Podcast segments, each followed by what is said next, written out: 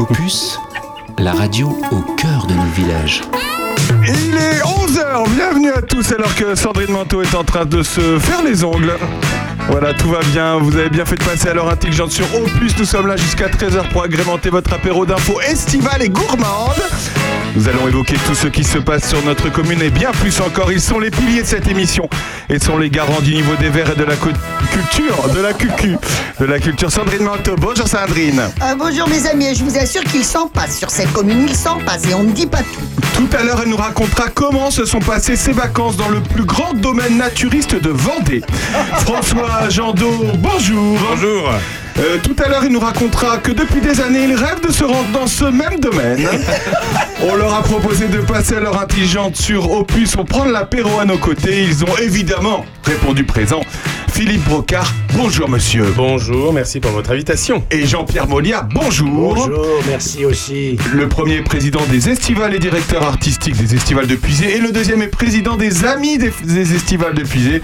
Tout un programme du 18 au 28 août ont lieu les Estivales de Puisé, festival de musique classique évidemment, qui se déroule depuis 2003, c'est cela même? 20 ans. Sur le territoire de Puisé-Forterre. On va tout savoir. Sébastien Nettoyer. C'est Sébastien Nettoyer, c'est ça oui. J'ai trop mangé de chocolat. Évidemment, le chocolatier de, de Saint-Martin-sur-Moine sera avec nous. Hier, il y avait un concert et tout le week-end, il y a un concours international de confiture. Alors là, ça, c'est un truc pour, pour Sandrine Manteau qui adore faire de la confiture. Marine Lenzer, auteur de livres, sera avec nous demain dimanche 14 août de 9h à 12h. Elle sera en dédicace à la librairie de Cherny pour dédicacer ses trois romans, dont le dernier s'appelle Un souffle de ta voix.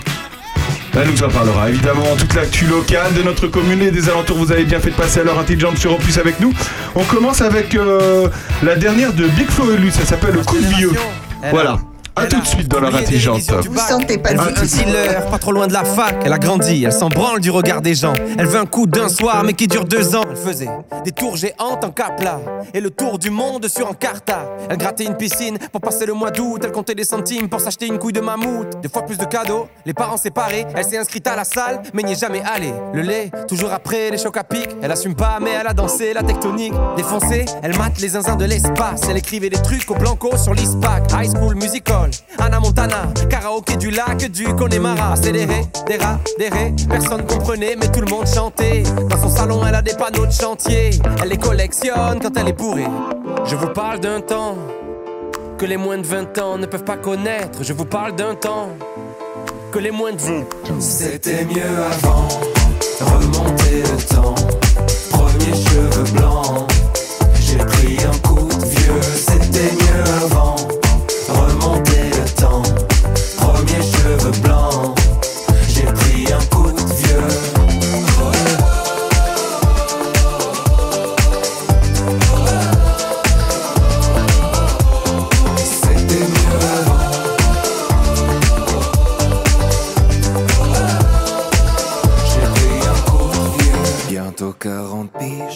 J'ai connu Zelda. J'ai vu jouer Régine et JJ Okocha. Génération spleen, booster au 103. Les années défilent, qui se souviendra? Ma génération, elle voudrait dormir, elle est épuisée, réussir ses partiels sans les réviser, faire la tournée des bars jusqu'à 4h du mat, puis se taper des bars devant Mission Cléopâtre. Encore choquée par Happy Tree Friends, la farine sur le chewing-gum de 2 mètres. Elle a eu des Magics, elle a eu des Pogs, sur le 3310, y avait Crazy Frog. Big Baby Pop, rêve de Tokyo, elle buvait un yop devant Col Lyoko. À cause de Tony, elle voulait faire du skate, c'était Picasso quand elle était sur Pain. Déjà nostalgique de l'ancienne époque, elle voudrait à ses parents qu'ils avaient tort. Elle s'en fout un peu de savoir ce qu'il y a après la mort. Elle débat sur qui était le meilleur Pokémon. Brûler les fils de son Scooby-Doo.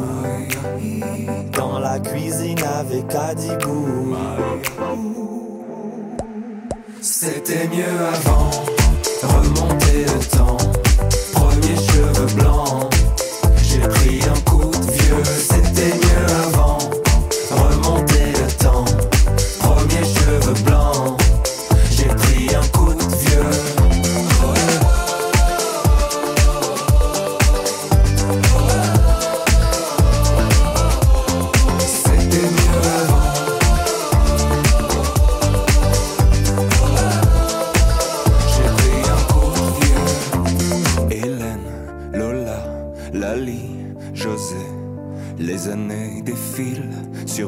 Le podium du spleen. Pokémon, Titeuf, Beyblade, Diddle. J't'ai cassé comme Brice de Nice. MSN, envoie-moi un whiz.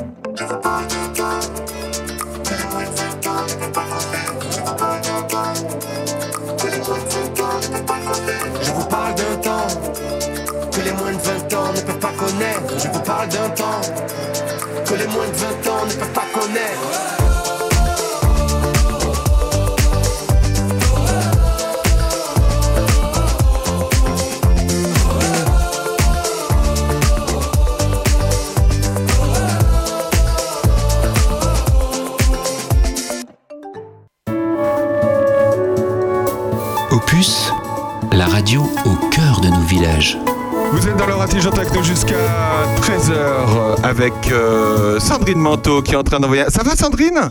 Oui, ah bah attends, euh, je suis en train de préparer ton émission. Alors, Ok, d'accord, ok. Non, mais, euh, je me fais tasser tacler comme ça dès le, ma- dès, dès- dès le midi. À l'aube. Oui, à l'aube. À l'aube. À l'heure où blanchit la campagne. À l'aube de l'apéro. À l'heure où blanchit la, où blanchit la campagne, a également nos invités quand même. Hein. Ah bon, pourquoi Ah bah, Je voudrais pas dire, mais.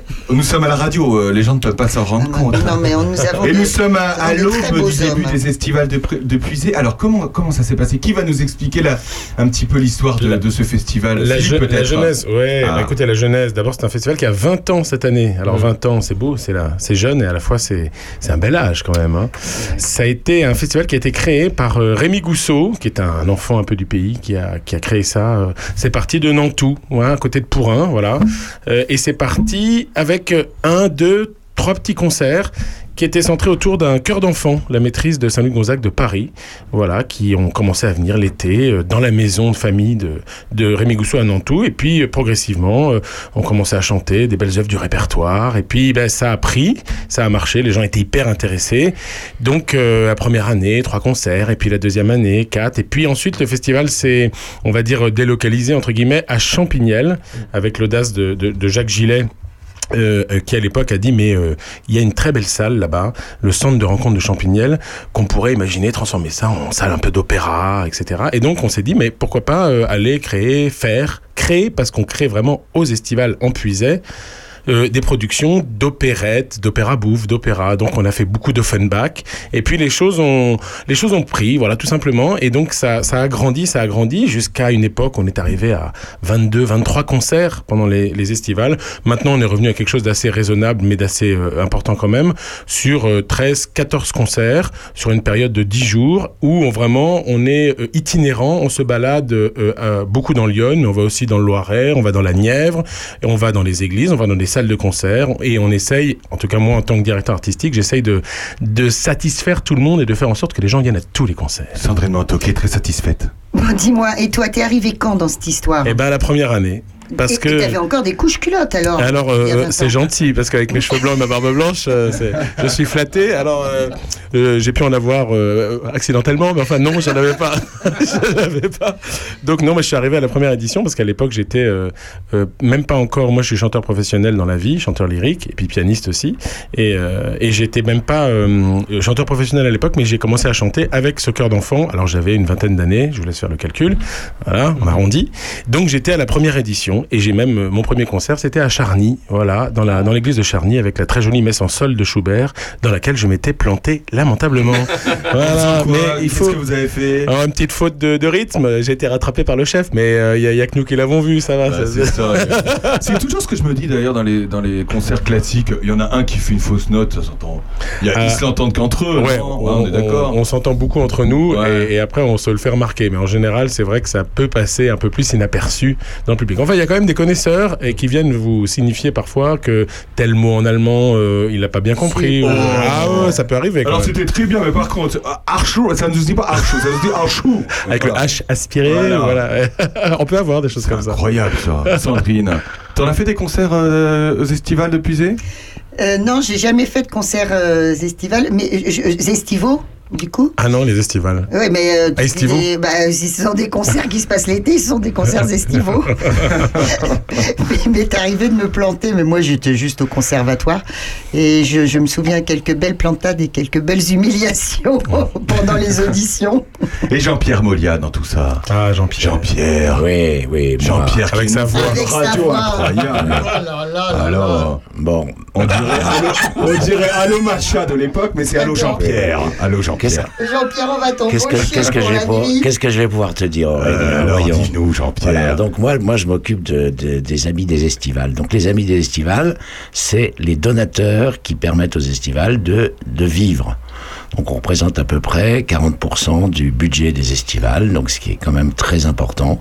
Et donc euh, on, regroupe à peu près plus de 100 donateurs euh, particuliers qui, qui font des dons très conséquents. Voilà, donc c'est une organisation un petit peu de, de, de- on va dire, de financement euh, de- des estivales. Qui soutient le. En fait, Qui le- soutient, le- voilà, une association soutient l'autre, en fait. Voilà, Enfin, une- l'association des amis soutient les estivales de Puisé. D'accord. Euh, euh, quand est née l'association Est-ce que tu es à l'origine de cette association? Alors l'association est née il y a quatre ans, mais il existait une, euh, il existait avant dans l'association des estivales une euh, un, un collège de- des donateurs. Donc on a préféré faire deux associations parce que c'était plus simple euh, Au niveau de la gestion. voilà, au niveau de la gestion. Voilà, donc on, euh, je, ça fait je, quatre ans que je suis président de cette association là. Et un super président, je tiens à le présider. Ah, le présider.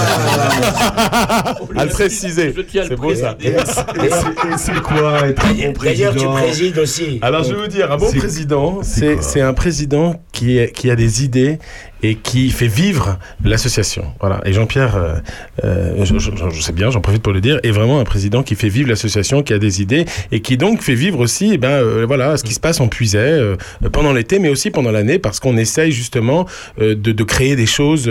on fait un concert des- du, du printemps au printemps pour un peu annoncer les estivales, pour pas laisser un an sans rien, parce qu'un an ça peut être beaucoup. Donc c'est les printanières en fait. Ouais, c'est un peu ça. C'est les, les printanières, les estivaux, tout ça.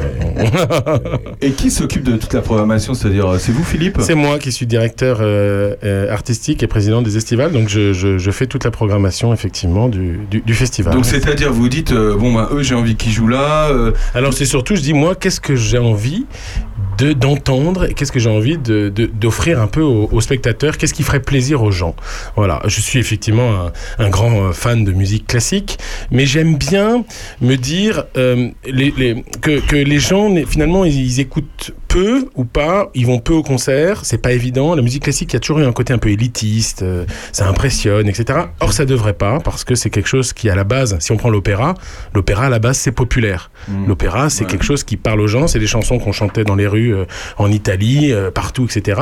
Et la musique classique, c'est formidable parce que c'est l'occasion. Moi, je dis toujours, euh, euh, quand on prend les quatre saisons de Vivaldi, on va dire ah mais c'est très connu, mais en fait, si on prend euh, autour de la table, qui est déjà allé à un concert où il y avait les quatre saisons de Vivaldi, et le fait de voir en direct des musiciens jouer, d'avoir le spectacle vivant, ce qu'on appelle vivant, c'est-à-dire que live, Ce sont dada, hein, le spectacle ah oui, le spectacle Ah, vivant, je mais parce que c'est c'est un spectacle qui a pris tellement cher depuis trois ans avec le Covid, où euh, c'est- ça a été très compliqué pour les artistes, euh, bien sûr, je parle du reste, mais de pouvoir s'exprimer avec son instrument euh, qui représente des heures, des heures, des centaines d'heures de, de travail.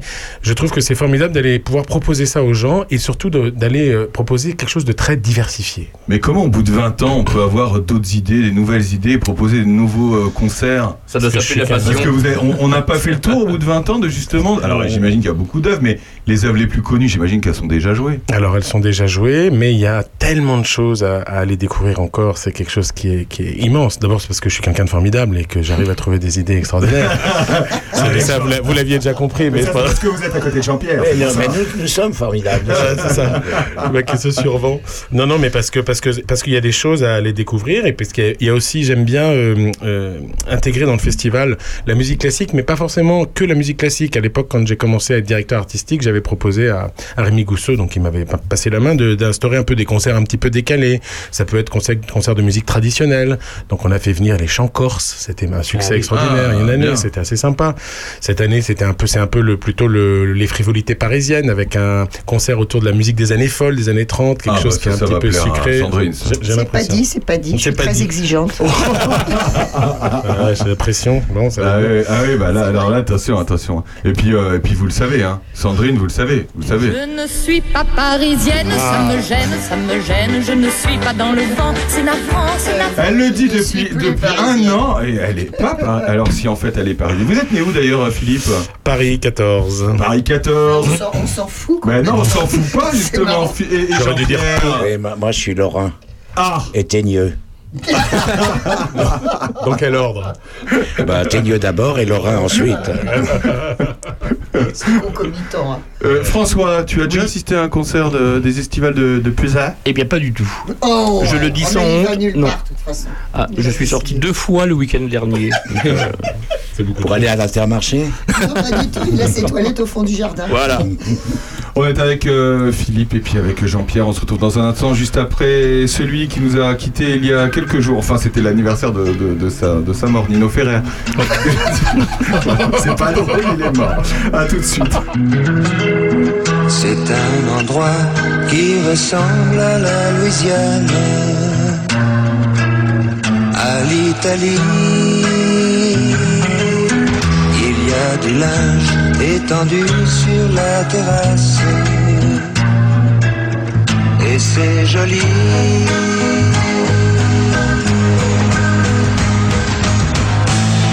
On dirait le sud.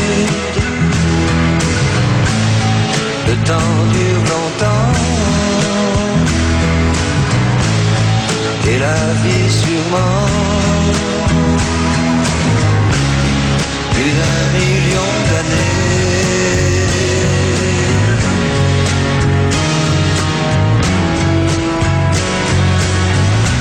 Et toujours en été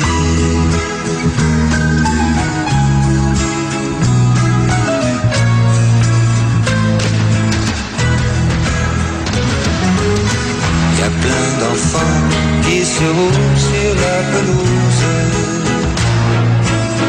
Y a plein de chiens. Y a même un chat, une tortue, des poissons rouges. Il ne manque rien.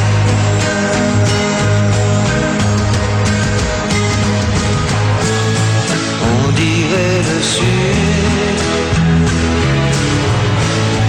Le temps dure longtemps Et la vie Plus d'un million d'années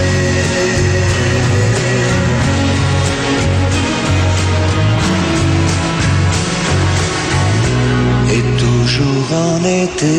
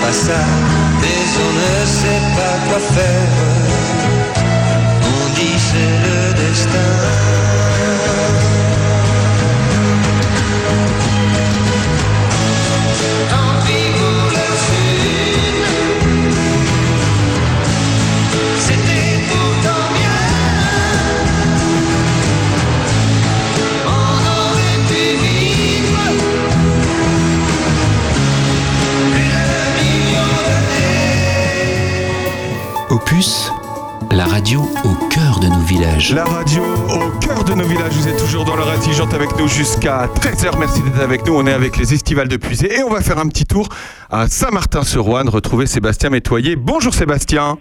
Bonjour. Bonjour, bonjour, merci d'être avec nous sur Opus. Un gros week-end pour vous euh, au domaine du Moulin Rouge à Saint-Martin-sur-Ouane avec un concours. Alors hier, il y a eu un, concert hier soir et aujourd'hui et demain, il y a un concours international de confiture. Alors on a avec nous euh, Sandrine Manteau, spécialiste de la confiture à la, à la rhubarbe d'ailleurs.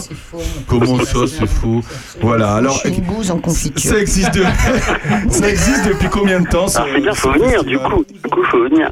Alors c'est un, un, concours qui a été euh, qui a été mis au point, euh, organisé ici il y a maintenant deux ans. Euh, ouais, deux ans et demi maintenant, ouais. Donc, euh, et c'est un concours donc officiel, donc qui est basé sur des confitures de, légumes et châtaignes de fruits. Donc l'idée c'est euh, c'est un concours officiel, donc c'est un thème particulier et, et c'est réservé donc aux professionnels donc qui envoient leur confiture et après il y a un jury et on découvre, on déguste et on élit euh, la meilleure confiture de légumes. quand vous dites professionnel, professionnel, euh, qui sont les professionnels Des maîtres confituriers. Alors c'est des ah, maîtres confituriers de France.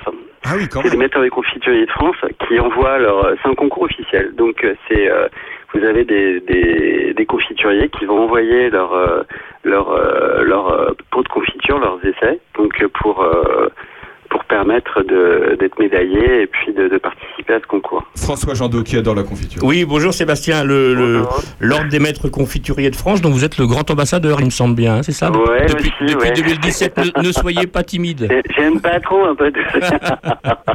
c'est incroyable. Et, euh, alors, et, qui, de qui le jury est composé de qui? le, alors le jury est, composé de différents confituriers et puis des gens du membre, des membres de des membres de l'ordre culinaire international aussi.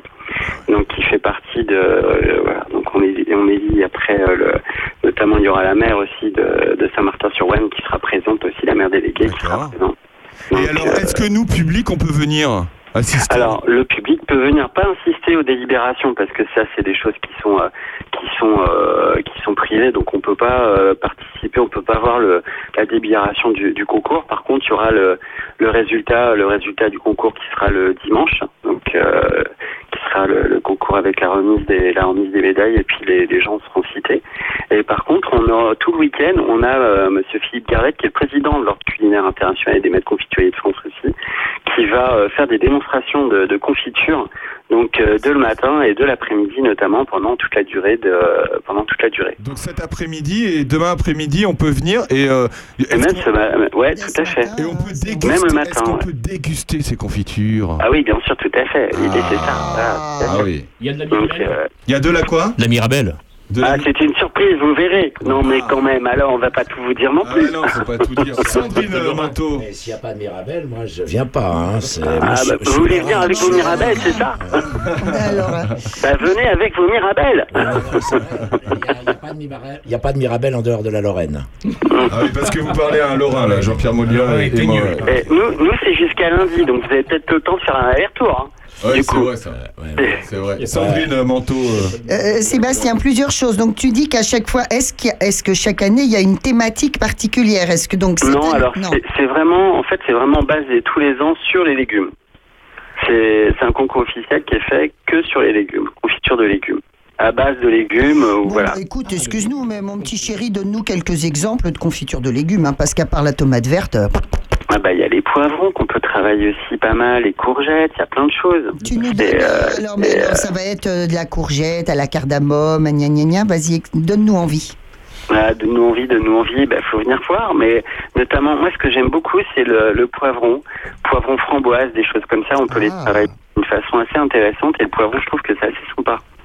Parce qu'on peut le travailler aussi bien donc en, en, comme une confiture traditionnelle, mais avec aussi un petit chèvre frais. Avec, euh, moi j'aime beaucoup de, avec le chèvre, une confiture comme ça, base de légumes, c'est assez intéressant. Et alors, quand est-ce qu'on fait la différence entre une, une confiture de légumes et un chutney véritablement? C'est le vinaigre évidemment, mais c'est quoi d'autre? Ouais, mais après il y a, bah, y a le taux de sucre, il y a tout ça aussi. Une confiture, c'est c'est une confiture, c'est des critères bien spécifiques. Donc on a déjà le, sucre, on a il faut qu'il y ait des, des, morceaux aussi. Il faut pas que ça soit une marmelade. Il faut que ça soit vraiment avec des une gelée, si vous voulez. Il faut vraiment que ça soit donc avec des morceaux. Il faut qu'on sente les morceaux, qu'elles soient, on sente bien le fruit, qu'ils soient bien identifiés, que ça soit pas un mélange. Il faut qu'on puisse identifier les, les saveurs euh, dès le premier jet, même s'il y a plusieurs saveurs, il faut qu'on puisse bien les identifier. Que ça fasse pas un mélange de, de saveurs euh, qu'on puisse pas identifier. Ça y est, on a faim. On a faim de sucre, Sandrine. Euh, Dis-moi, donc, il y, a combien de confituriers qui participent à, à ce concours? Alors là, je pourrais plus te dire exactement le nombre de le nombre de personnes qui vont y participer. C'est euh, les, les ils viennent de toute la France, donc je sais plus. La dernière fois, il y avait à peu près euh, une cinquantaine de, de, confituriers qui, étaient, qui avaient participé, euh, qui avaient envoyé leur, leur pot de confiture. Ah oui, quand même. Alors, on, goûte, on goûte, comment? Ça se passe comment? Euh, euh, On s'arrête régulièrement? On, on, chante, on oui, se change alors, la bouche comment? ouais. L'idée c'est ça, c'est de prendre le temps. Donc euh, bien sûr les, les, les, confitures sont, sont pas identifiables, hein, c'est dans des pots anonymes. Donc euh, et après on les teste, euh, on teste au fur et à mesure. On a un cahier des, un cahier des, des une grille de, de notes avec la texture, les saveurs, le, le, le, côté le, le sucre, tout ce qu'on tout ce qu'on décline derrière. Et après, il y, a des, il y a un résultat, on note derrière au niveau du goût, la texture. Le... Vraiment, la texture est très importante aussi. Faut pas qu'elle soit trop cuite, faut pas qu'elle soit pas assez cuite. On est vraiment sur des sur des critères qui sont bien précis. c'est technique, hein. Faut savoir que ouais, et puis il faut savoir que c'est très important parce que un, une confiture qui est médaillée, c'est 30% de plus des ventes. Hein. Ah oui. Ah oui. Ah Donc oui. euh, si vous voulez, ah ouais, il une petite étiquette, euh, le prix. Ça, D'accord. Oui, ouais. Ouais. Il y a un diplôme, il y a des diplômes qui sont remis, il y a une étiquette, euh, voilà. C'est tout le tout l'intérêt d'un concours d'un concours officiel quoi. Mm. Pour des, des producteurs. Alors c'est vrai que c'est on aurait pu euh, on aurait pu après bon là on a on était un peu voilà mais avec le Covid en plus tout ça c'était compliqué. Et c'est vrai qu'après on pense peut-être l'ouvrir aussi aux amateurs. Faire une ça, ça serait bien, parce que ça, ça peut être assez sympa en, en partenariat bah, justement avec les radios locales, hein, Ouais. de, de pouvoir faire un, un petit concours comme ça, une, une journée comme ça, avec euh, un, un concours réservé aux amateurs. Euh, ça peut être, ça peut être une idée assez sympa. C'est une très bonne idée. Ça serait une très bonne idée. Bon, dis-moi par exemple l'année dernière, euh, qu'est-ce qui a été euh, Alors, l'année dernière- de, de quelques quelques exemples? L'année dernière, la personne qui a été, euh, qui a eu le premier prix l'année dernière, c'était une confiture avec euh, bah, poivrons justement, à base de ces poivrons, poivrons, tomates, euh, poivrons et tomates. Ouais. Et elle- c'était, euh, c'était euh, Mimi. Mimi, elle est confiturière euh, en Corse, donc elle travaille extrêmement bien et elle a un, une panel de confiture qui est hors norme. Et c'est, c'est, c'est quelqu'un d'une part qui travaille extrêmement bien et d'une part qui a des, qui a des qualités personnelles qui sont vraiment super. Donc c'est vraiment quelqu'un de très bien. Et elle a, un- elle a notamment, elle fait beaucoup de confitures d'agrumes avec ses agrumes dans son jardin. Quoi. Hmm. Elle a en plein maquis, c'est, c'est super. Est-ce qu'on travaille, euh, Sébastien, est-ce qu'on travaille aussi euh, beaucoup les, les aromates, euh, les, les, les herbes? Est-ce qu'on peut mélanger Oui, de ça? toute façon, c'est toujours, oui, tout à fait. De toute façon, c'est toujours un. Ce qu'il faut, c'est que ça soit bien identifié et que ça soit pas un comment. Euh, que ça soit pas un mélange, qu'on puisse identifier vraiment les bien. saveurs et il faut que ça reste subtil. Parce qu'une saveur, il faut toujours que ça reste subtil derrière. Dis-moi, euh, toi, Sébastien, comment est-ce qu'un chocolatier comme toi devient confiturier Alors moi, je suis confiseur aussi. Alors Ah, le, chocolat, ouais, c'est ça. le, le chocolat, c'est une partie de une partie de, de, de ce que je fais. Après, euh, c'est c'est bon. Alors les confitures, je les connais plutôt bien, mais j'en fais pas. euh, j'en fais pas une production parce que c'est le chocolat pour moi qui prime le plus. Mhm. C'est pas, je veux pas forcément développer. Quand je fais des confitures, c'est des confitures avec euh, les, ça reste euh, anecdotique, je dirais. Voilà. C'est pas, euh, c'est pas la production. J'ai pas le temps de toute façon. Mais de toute façon, on connaît ton inventivité en matière de chocolat, et donc tu développes la même inventivité en matière de, de confiture. Oui, et puis alors c'est l'idée, c'est aussi de respecter les saveurs. Donc euh, moi j'aime bien faire bah, ma confiture de framboise avec mes framboises. Voilà, c'est des choses. Euh, ouais. C'est pas, je vais pas courir partout pour euh, pour chercher des fruits. Et puis j'ai pas le temps en plus.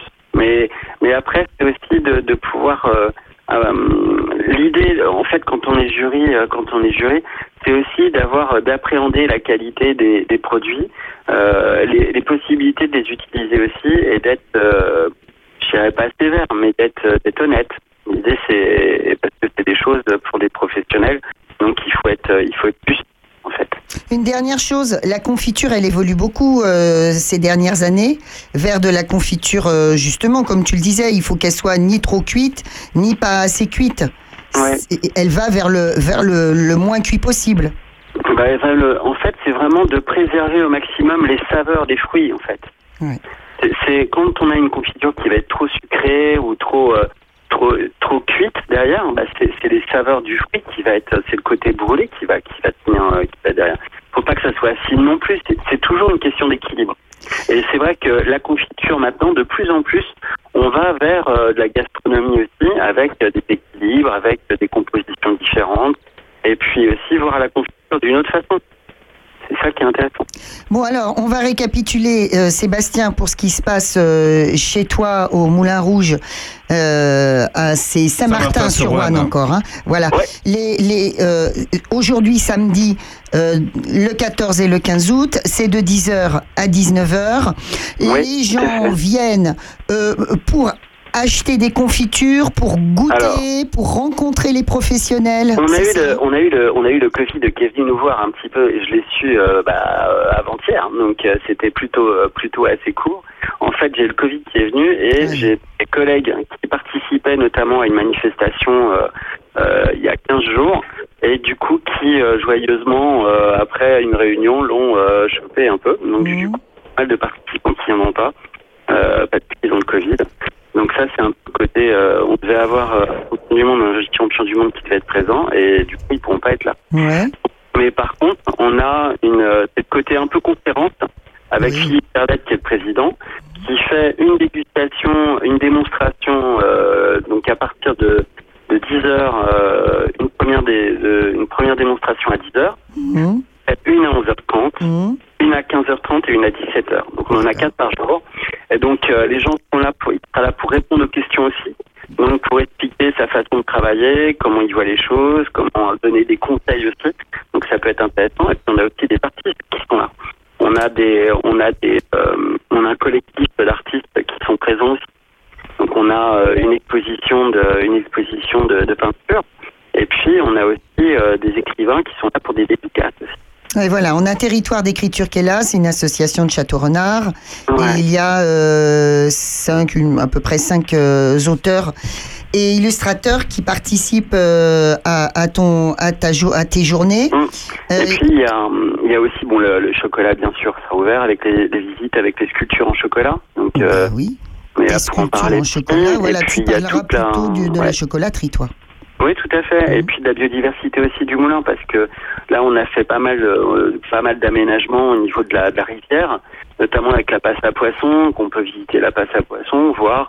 euh, on a des panneaux pédagogiques aussi dessus, donc c'est, ça peut partir, ça fait une partie, une journée assez intéressante où les gens peuvent se poser un peu, se balader aussi un peu. Et on peut euh, manger aussi de- sur place. Ouais, tout à fait. Mm. Des petites choses que je fais avec des, de la- une partie restauration, on peut se poser, boire un verre entre amis aussi. euh, ça peut être quelque chose d'agréable. Ça va être un beau week-end. Alors, le domaine du Moulin Rouge, pour ceux qui ne connaissent pas, quand vous arrivez de, de Charny, direction Saint-Martin-sur-Ouane, il faut tourner à droite, direction Marché Béton, et il y a un petit pont après, et dans le virage, vous tournez à gauche, et il y a le domaine du Moulin Rouge. J'ai bien résumé c'est ça, tout va bien. Voilà, C'est facile à trouver, hein. C'est hyper facile à trouver. Sébastien Métoyer, merci beaucoup d'avoir été avec nous. C'était avec plaisir. On vous souhaite un très bon week-end, et puis on vous dit euh, à très bientôt. À très bientôt. Merci, Sébastien. Merci. Au revoir. Au revoir. Au revoir. On est toujours avec les estivales de Puisé. Ils, ils voulaient eux aussi parler de confiture et nous dirons ça dans un instant. À tout le de cœur suite. chaud quand on se prend dans les bras. On s'est tous sentis seuls au moins une fois. Quand on n'aime pas sa gueule, quand il n'y a rien qui va. Dis-toi que c'est la même rengaine, que t'es pas tout seul avec ta peine. Et qu'on t'emmène là-bas, oublier tout ça, les coups durs, les chagrins, ça nous fait un point commun.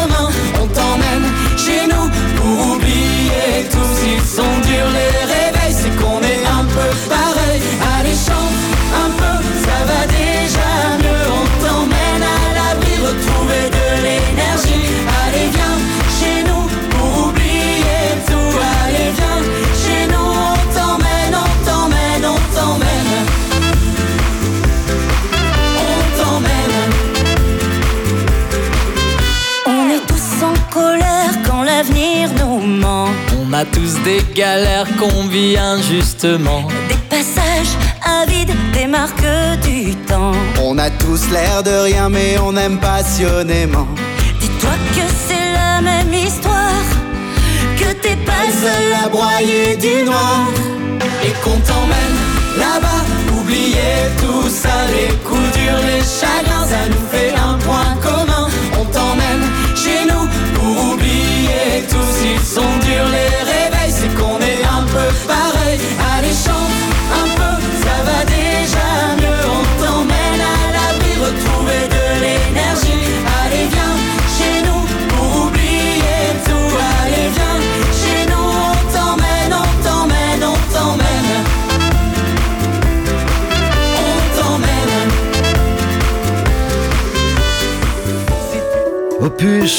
On est bien en puisait. Oh, mais qu'est-ce qu'on est bien puisé avec les estivales de Puisé qui vont arriver à partir du 18 août. Merci beaucoup d'être avec nous. Vous êtes dans leur intelligence avec nous jusqu'à 13h. Et on n'a pas pu passer cette musique tout à l'heure, mais on va le faire tout de suite. C'est super, hein, c'est c'est nul.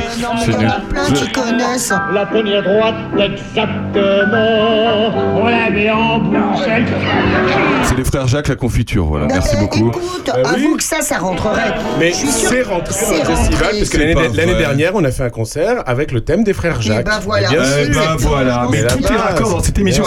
On dirait que cette émission est préparée. C'est incroyable. c'est fou. Est-ce que tu pourrais chanter euh, le répertoire des frères Jacques Toi, tu pourrais. Philippe Euh, Rocard. je pourrais chanter, euh, je, je, je, je- je pourrais en Non, soi, parce qu'il oui. y a de la voix, quoi, Mais, quand même. Alors il y a de la voix, il y a surtout de l'harmonie parce que c'est ils chantent beaucoup, voilà, c'est Bah oui, ensemble, donc c'est ça qui est très riche. Et puis c'est ça qui est très amusant, ces espèces de trucs à la King Singers, euh, Sea Girls et tout ça, c'est tous ces groupes là qui sont, c'est génial. Et puis d'avoir des espèces de parodies de, de chansons. c'est- Ouais, mais attendez, les frères Jacques, c'est les Mozart de, de, de, voilà, des ensembles vocaux. Mais c'était très, visuel aussi, les frères Jacques. Euh, dans la musique classique, En fait- euh, on bouge un peu, mais je veux dire, on peut pas non plus. euh, C'était, c'était un spectacle vivant, c'est-à-dire qu'il y avait la musique et il y avait aussi pour le plaisir des yeux et la mise en scène et tout ça. Mais en fait, je te dis ça parce que je te fantasme en collant.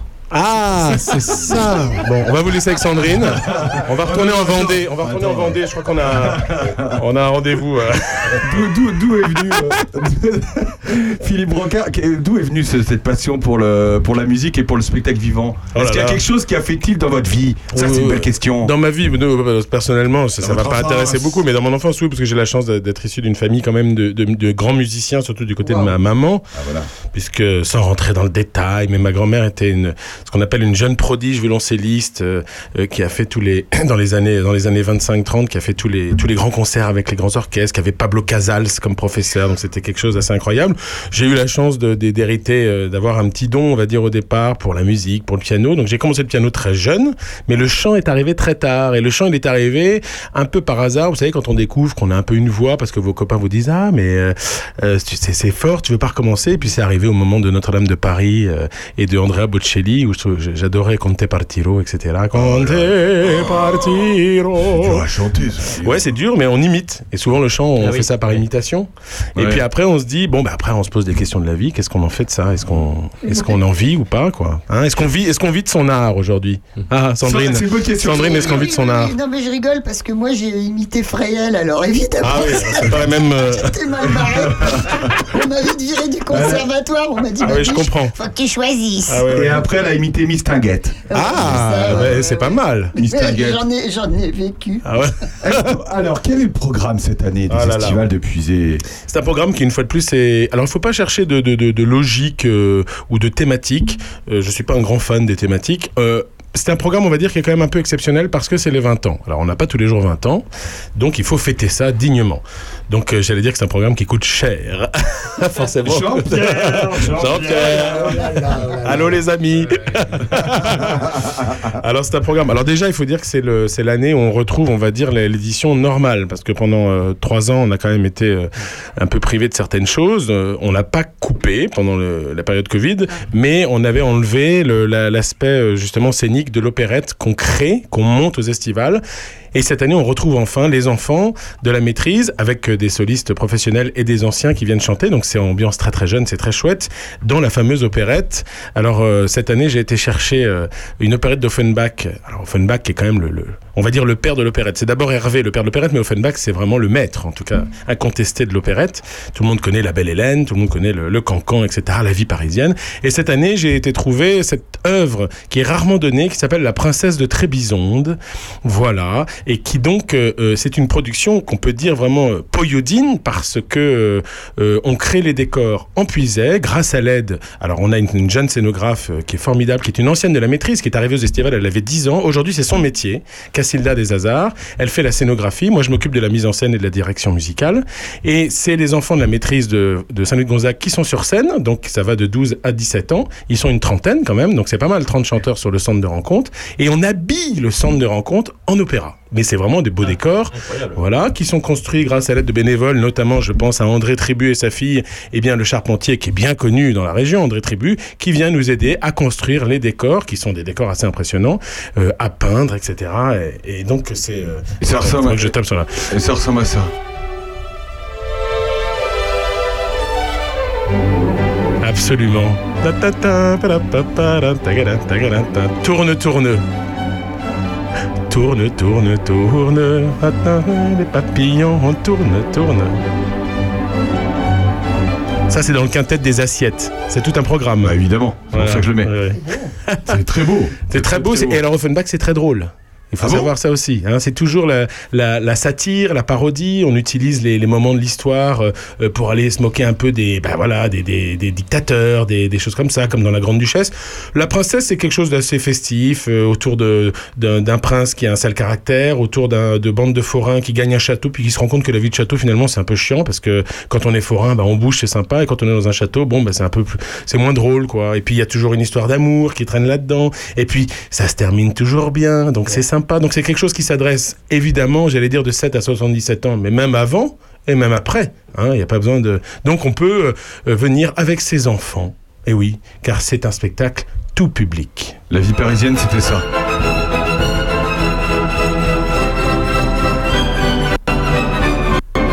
C'est. Ça, ça. C'est ce qui faisait danser le Paris des, des années euh, de début du 20e. Hein. C'est c'est quelque chose qui, et qui encore aujourd'hui marche. C'est extraordinaire. Les salles sont complètes. Vous êtes bien au Pôle emploi de Lyon. Ah non, Merci d'avoir appelé. J'attendais la blague et la Nous connerie. vous répondre dans deux ans. Quel Voilà, autre. merci. Non, je plaisante. Vous avez demandé la police. Ne quittez pas. Eh, nou- nouveau business, Jean-Pierre Molia. Créer, créer les attentes téléphoniques des. des de... Ah oui, oui, là, là, là je pense qu'il y a un créneau qui est énorme. Là, hein. Donc, ça, c'est euh, c'est quelle date Alors ça c'est en ouverture, ce sera donc le jeudi euh, 15, 16, 17, le jeudi 18 août, le samedi 20 août après-midi à 15h30, comme ça les enfants peuvent venir, et également, parce qu'on le demande, le dimanche après-midi à 15h30. Donc on fait trois représentations de la... Oui, on essaie quand même de rentabiliser un petit peu les... Parce que là, nous, on y est depuis 7 jours sur place, et on répète à peu près 14 heures par jour. Tel que vous me voyez, je devrais être déjà en répétition, mais ils sont contents parce que j'ai retardé le... Grâce à vous, ils ont une demi-heure de plus de, de rab. C'est incroyable. Donc euh, voilà. Euh, Qu'est-ce que c'est? Voilà, exactement. Ah oui, voilà, exactement. Voilà, d'accord, c'est incroyable. Et donc, euh, alors trois- ça, c'est trois représentations. Quand vous dites, on vous demande le dimanche, on, on- vous avez eu des demandes pour euh, des heures particulières, mais qui, qui vous demande ça Mais le public, euh, souvent, euh, qui ne peut pas venir en semaine, Ah ou qui dit mais ce serait sympa pour les enfants le dimanche, c'est une journée qui, euh, qui est, c'est une journée ou une sortie de familiale, quoi. Donc souvent le dimanche, c'est, c'est une, c'est la, on appelle ça le- la journée des familles. Et donc souvent, on a des familles qui viennent, les parents, puis deux, trois enfants, et voilà, donc c'est assez sympa. Vous avez et puis des ça- tarifs Absolument. pour les enfants, j'imagine précise. Préciser. Car effectivement, j'ai souvent eu les parents qui disaient, vous comprenez, quand on vient à 5, 6, c'est compliqué. Et non, c'est pas compliqué. Pourquoi? C'est pas compliqué, il suffit de sortir son portefeuille et de payer. Eh, mais pas que, justement, parce que quand vous avez moins de 18 ans, vous avez un tarif qui est très réduit, et quand vous avez moins de 12 ans, c'est gratuit. C'est gratuit Question de Sandrine. Manteau. Ah oui, moi qui suis une femme d'argent, j'aimerais savoir, Jean-Pierre, où trouvez-vous cet argent? Comment faites-vous pour... euh, vous avez des belles gambettes, je le sais. Oui, ça c'est vrai, ça. Mais comment ça se passe? Comment trouve-t-on de l'argent? Bah, grâce aux amis, il disait tout à l'heure, Ah mais, mais pas que. comment Alors comment ben, On convainc les gens euh, de donner pour, un, pour le spectacle Et vivant. Dieu vous le rendra. Et, et non, non, parce que, parce que les amis des estivales, ils ont aussi quelques petits avantages. Parce que, Alors voilà, par raconte. exemple, avant les concerts, euh, pour les, les donateurs les plus importants, ben, on les invite à des cocktails euh, chez des amis. Euh, comme ça, ils sont, ils n'ont pas besoin d'aller préparer le dîner. Ah, c'est assez génial. Ils ont le droit aussi à aller à l'avant-première de l'op- de l'opérette qui se passe avant les estivales. Donc ça, c'est aussi sympa. Avec tous les maires de Ils ont, ils ont un, un- un dîner, ils ont un dîner euh, privé au milieu des estivales dans une propriété du coin. Enfin, c'est pas mal de, de petits des avantages, avantages. très sympas. C'est un peu le pass Voilà. VIP Premium, un truc comme voilà, ça. et, puis, et puis, et puis, ils sont, ils ont le droit de d'acheter des billets avant les autres. Et sachant que davantage, davantage, davantage, davantage. Oh là là là là. On va y aller, je pense. C'est tout pour moi. Merci Opus Radio. Bobby Lapointe, tu, tu grattes. euh, Oui, absolument, Philippe. bah, j'adore. Non, non, mais au-delà de ça, euh, ce sont des particuliers, ce sont des entreprises, Ce sont des ce sont ce vraiment sont des, des particuliers. Que des particuliers. Ah oui. Que des particuliers. Tu tapes pas au porte-monnaie des entreprises. Non. Ah, Tu c'est te le voulu refuses. C'est voulu Non, je ne me refuse pas, mais euh, il en- Vous en connaissez si vous pas- en connaissez, il n'y a aucun problème. Il n'y a aucun problème. Hein. C'est une sorte de chaîne, quoi. Ben, C'est une Ah. chaîne, c'est, euh, je sais pas, quand on- tu tu, par exemple, tu, tu vois que tes amis sont bien placés Mmh. au concert, etc. Tu dis, mais comment es-tu, comment as-tu fait pour être aussi bien placé? Argue. Et alors on te dit, ah, mais parce que je suis ami des estivales. D'accord. Ah, et là, l'année suivante, clac, tu deviens Ah ami des bah estivales. voilà, t'as Voilà. ton ami. Ok. Mais au-delà de ça, c'est aussi quelque chose qui est assez formidable parce que euh, les gens, ça crée une espèce de communauté. Parce que les estivales, faut dire que c'est aussi, bien sûr, c'est un spectacle, c'est un festival de musique classique, mais pas que. Moi, ce que j'adore, c'est que c'est quelque chose d'assez improbable. C'est une aventure humaine qui est formidable et c'est devenu une vraie famille. Et euh, cette espèce de d'échange intergénérationnel entre les amis qui rencontrent euh, les, les enfants, Mmh. les jeunes, parce qu'il faut dire que dans les estivales, on fait aussi un stage, une académie où les gens viennent pendant une semaine Ah pour oui, voilà faire un stage de musique et ils vont chanter cette année le Requiem de Verdi. Alors le Requiem de Verdi, Une c'est un des hein. une petite œuvre qui coûte pas cher du tout. Ah, attendez, j'ai un, j'ai un AVC là, je me sens pas bien. Moi aussi. Pourquoi Pourquoi Parce que, a parce, que c'est, parce que c'est monstrueux, ça va être un plateau, on va être 150 sur, le, sur la scène de la cathédrale d'Auxerre, donc je vous laisse imaginer le, voilà, ce que ça représente. Et donc le chœur, le chœur, ils vont être une centaine, c'est énorme. Et dans le chœur, on va avoir 50 stagiaires qui donc pendant une semaine vont venir travailler. C'est des stagiaires qui sont des, des chanteurs amateurs, qui aiment bien pendant l'année chanter. Et ils vont être mis avec la maîtrise, donc ils vont être mis avec les jeunes, avec quelques professionnels. Et puis ben voilà, on, on fait de la belle musique. Mais ça fait beaucoup de monde à loger, tout ça. Comment vous faites? Alors on en parle tout de suite ou... Alors comment on fait? Alors on loge euh, tout le monde dans le l'ex lycée agricole de Champignelles, voilà, donc euh, qui est euh, qui est toujours là et dont on espère, euh, grâce à, à, à toutes les bonnes âmes et les bonnes volontés politiques, que, que la chose va pouvoir durer et perdurer. L'intercommunalité vous soutient. L'intercommunalité nous soutient, Ça la mairie, la- nous la- aussi, nous euh, soutiennent, ça voilà, tombe bien. ils sont formidables. La mairie de Champignelles également, et, et évidemment euh, notre premier soutien, puisque c'est un peu le centre névralgique Ouais. des estivales. C'est là où c'est là où on joue, c'est là où on dort, c'est là où on mange, c'est là où on répète. Après, on, après on irradie un peu partout, mais c'est très important. Oui. Deux questions, une pour Philippe, une pour Jean-Pierre. Philippe, Oui, Sandrine. beaux yeux. de- T'as de beaux yeux, tu sais. T'as de beaux yeux. Mais Sandrine est en train de fondre. Qu'est-ce qui se passe Euh, Euh, je sens qu'il le- se le stage. passe un truc. Ouais, le Le stage. stage. Ce- Ça va, Sandrine Bonsoir, Sandrine.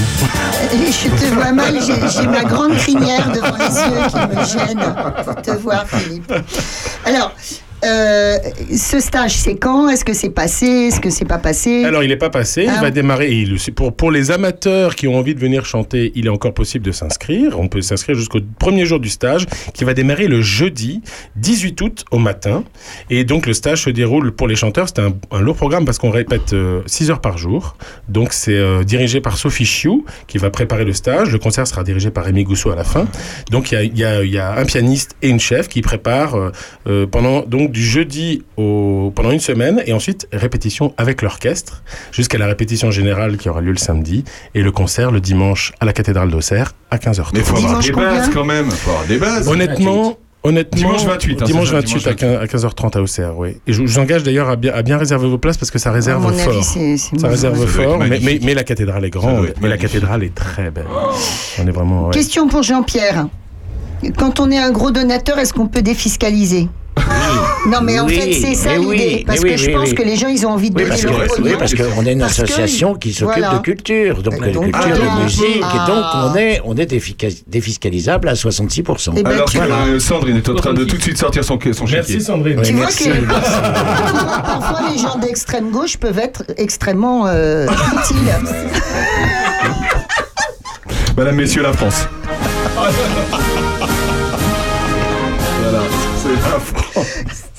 Non, mais c'est très important parce que pour le coup, c'est quand même Non, un, non, truc, mais- un truc formidable, ça. Mais- Et euh, j'avais une question, Philippe. Moi, je mais n'en ai sais- rien à foutre, je suis Oui. pas imposé. Mais Euh, euh, C'est parce que tu es d'extrême gauche C'est quoi que je disais juste avant J'ai posé une question, mais je on était sur la confiture des frères Jacques, mais je, je suis resté là. moi. non, mais donnez, donnez, vous donnez un gros chèque et vous récupérez 66%. Eh oui. Voilà. Eh oui, concrètement, concrètement, vous donnez 100 euros. Et ben voilà. Ben, en Eh fait, ben, vous payez vraiment payes que 33 euros. 44, 33 euros. 33. 33 euros. 34, Bah oui, c'est ça. Ah oui, excuse-moi, pas 44, grave. ça fait 110. On n'est pas près, hein, quand même. hein. Alors, Et... Mais bon, voilà, donc ça vaut le coup. Donc bah il faut oui. donner plus de 100 euros quand même. Ouais, Donner, donner, de donner, voilà. Bah, donnez, donnez. J'adore cette Le chanson. mendiant de Je l'amour. voudrais que Philippe Ah bon, me la chante le mendiant de l'amour. Mais je, je Voilà. vois très bien Ah, avec les je cheveux frisés euh, comme Enrico Ouais, Macias. quand, il pleut, quand il pleut uniquement, hein, c'est, c'est, c'est- voilà, c'est mes frisottis quand il pleut. Eh mais ben tiens, on va se retrouver dans un instant euh, après cette chanson. Eh ben, puis voilà, c'est parti. Euh, Vous êtes dans l'heure intelligente avec nous jusqu'à Toi, vraiment, 13h. tu tout m'aimes, hein, de je suite. sens que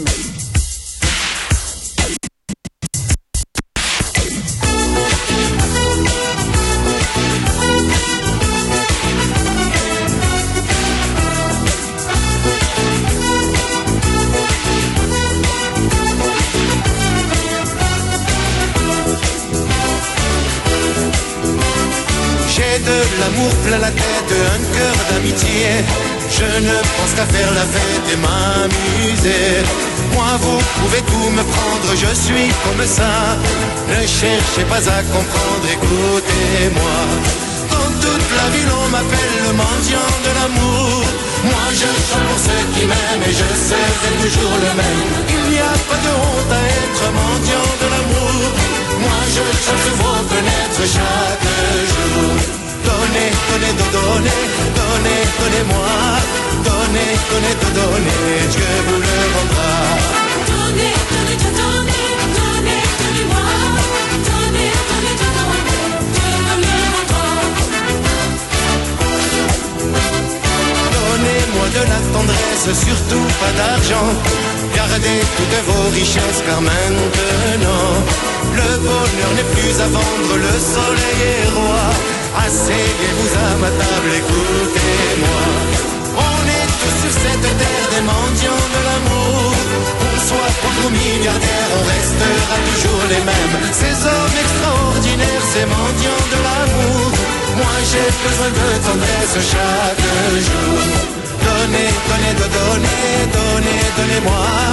Donnez, donnez, de donner, Dieu vous le rendra.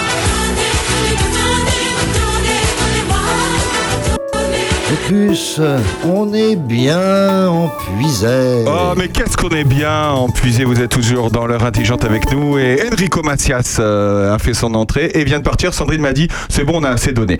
Euh, hein, Sandrine? Non, mais euh, j'adore ça, j'ai Voilà. eu ma dose. C'est on, bon. on a, on va continuer le, le programme des estivales. Alors, euh, quelles les, les euh, prochaines dates? Les prochaines dates. Donc on, a, donc on a d'abord l'opéra dont on a parlé. Ensuite, on aura ce qu'on appelle le concert d'ouverture. Donc c'est un, vraiment un concert euh, donc qui est pas mis en scène, mais un, un concert pour mettre en valeur la maîtrise Saint-Louis de Gonzague, où on aura la très belle messe de minuit de Marc-Antoine Charpentier, qui seront accompagnés par euh, euh, l'orchestre à cordes Camerata Bohemiana de Prague. Car oui, la puisée attire.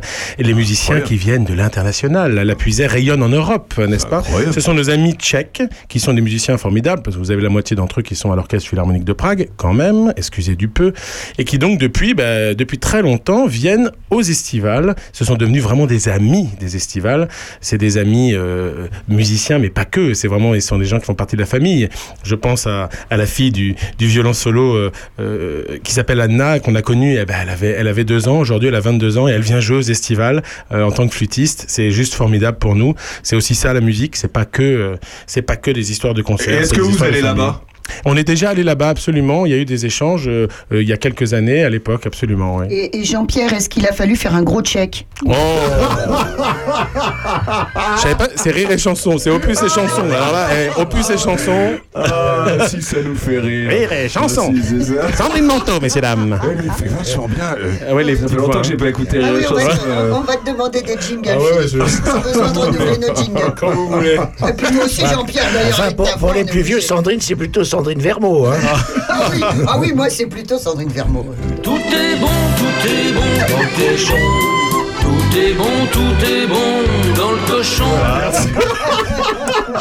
Sans transition, Marc-Antoine Charpentier. Non, alors, et donc à ce concert, il y aura aussi euh, quelque chose de formidable et qui est à encourager aujourd'hui dans la musique, c'est que pour que la musique euh, classique vive, il faut qu'il y ait des compositeurs aussi contemporains, pour que dans quelques dizaines, centaines d'années, on puisse parler d'eux comme on parle aujourd'hui de Mozart ou de Bach.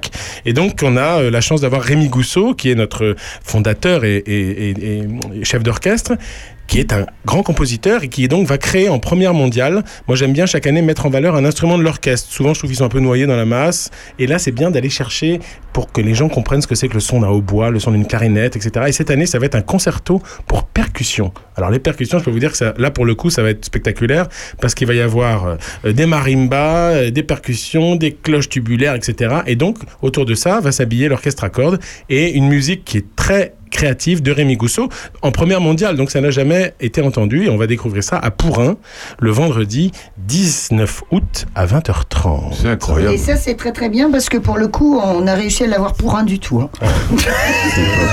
Je, je- Euh, infirmier je continue. Est-ce que- est-ce que- est-ce que- C'est plus- C'est plus l'infirmerie, c'est la psychiatrie. hein. Euh, je- je- je- je- je- J'attends les jeux de mots sur nos gens sur Vernisson, je je ne sais pas. Alors, qu'est-ce qu'il y aura, Nos gens sur Vernisson? Nos gens sur Vernisson. Petit concert coup de cœur pour ma part.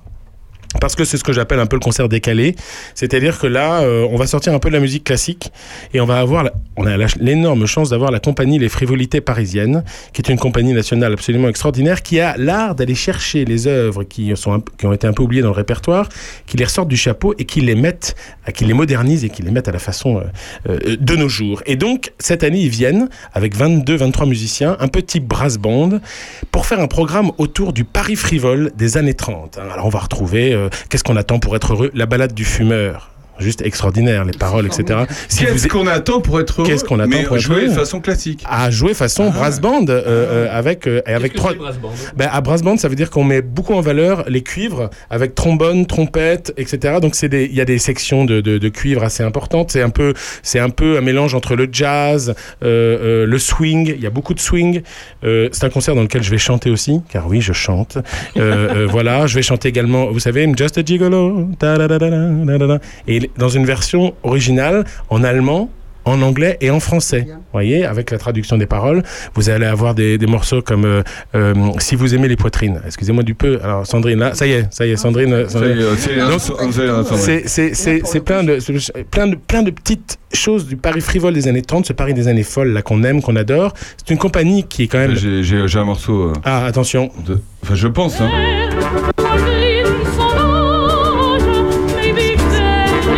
C'est à peu près ça. C'est à peu près ça. But why should one voyage Là, c'est avec euh, Marie Perbeau. euh, Marie Perbost. Ouais, absolument. Marie Perbost, ah, au Châtelet. C'était au Châtelet. Absolument.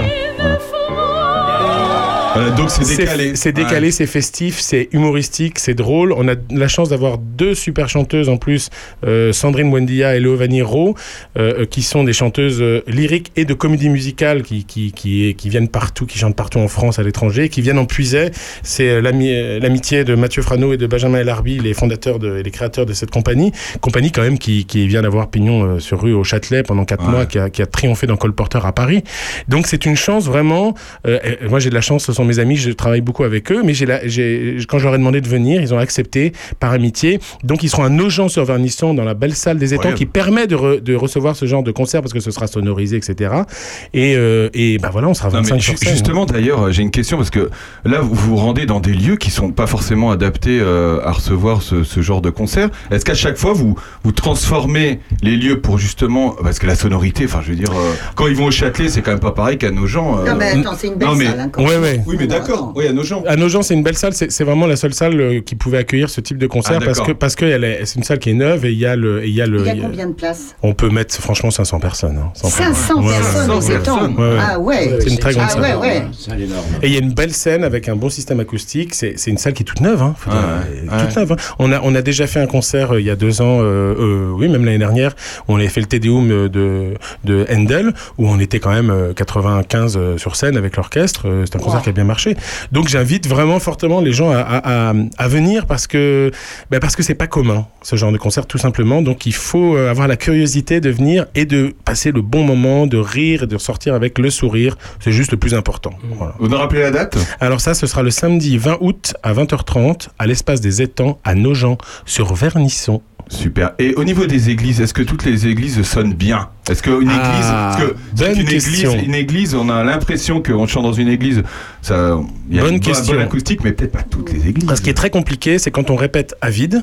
Et on se dit Ah waouh, oui, ça ah sonne oui. bien. Ah et oui. quand le public arrive, d'un seul coup, on dit waouh, tout a été absorbé. Mais parfois, c'est presque mieux. Parce que le problème de- de- d'avoir une sonorité qui est trop grande et trop résonante, c'est quand vous mettez des instruments comme le piano, comme tout ça, ben, vous, vous, ça se noie un peu, c'est un peu compliqué.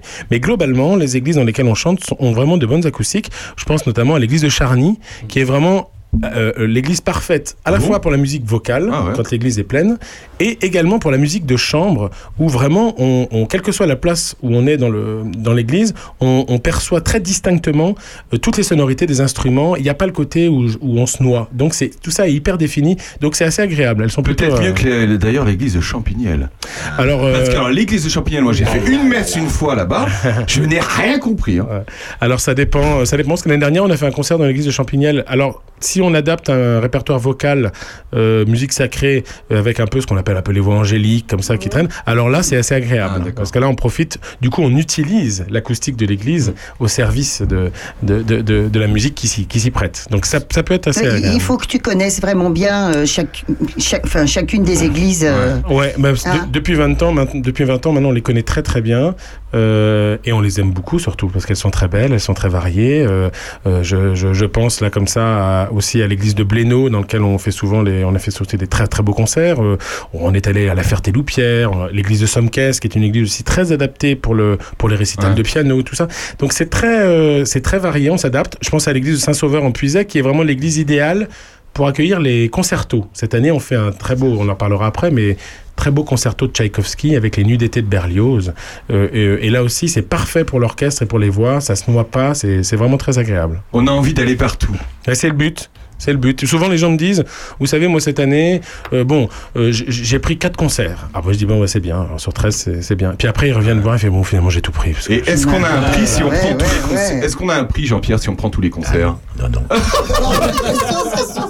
Monsieur pragmatique. Non, non, non, non, on n'a pas de prix parce que. Non, mais il n'y a pas un pass pour tous les concerts. Alors, si, on peut prendre un pass au prix du.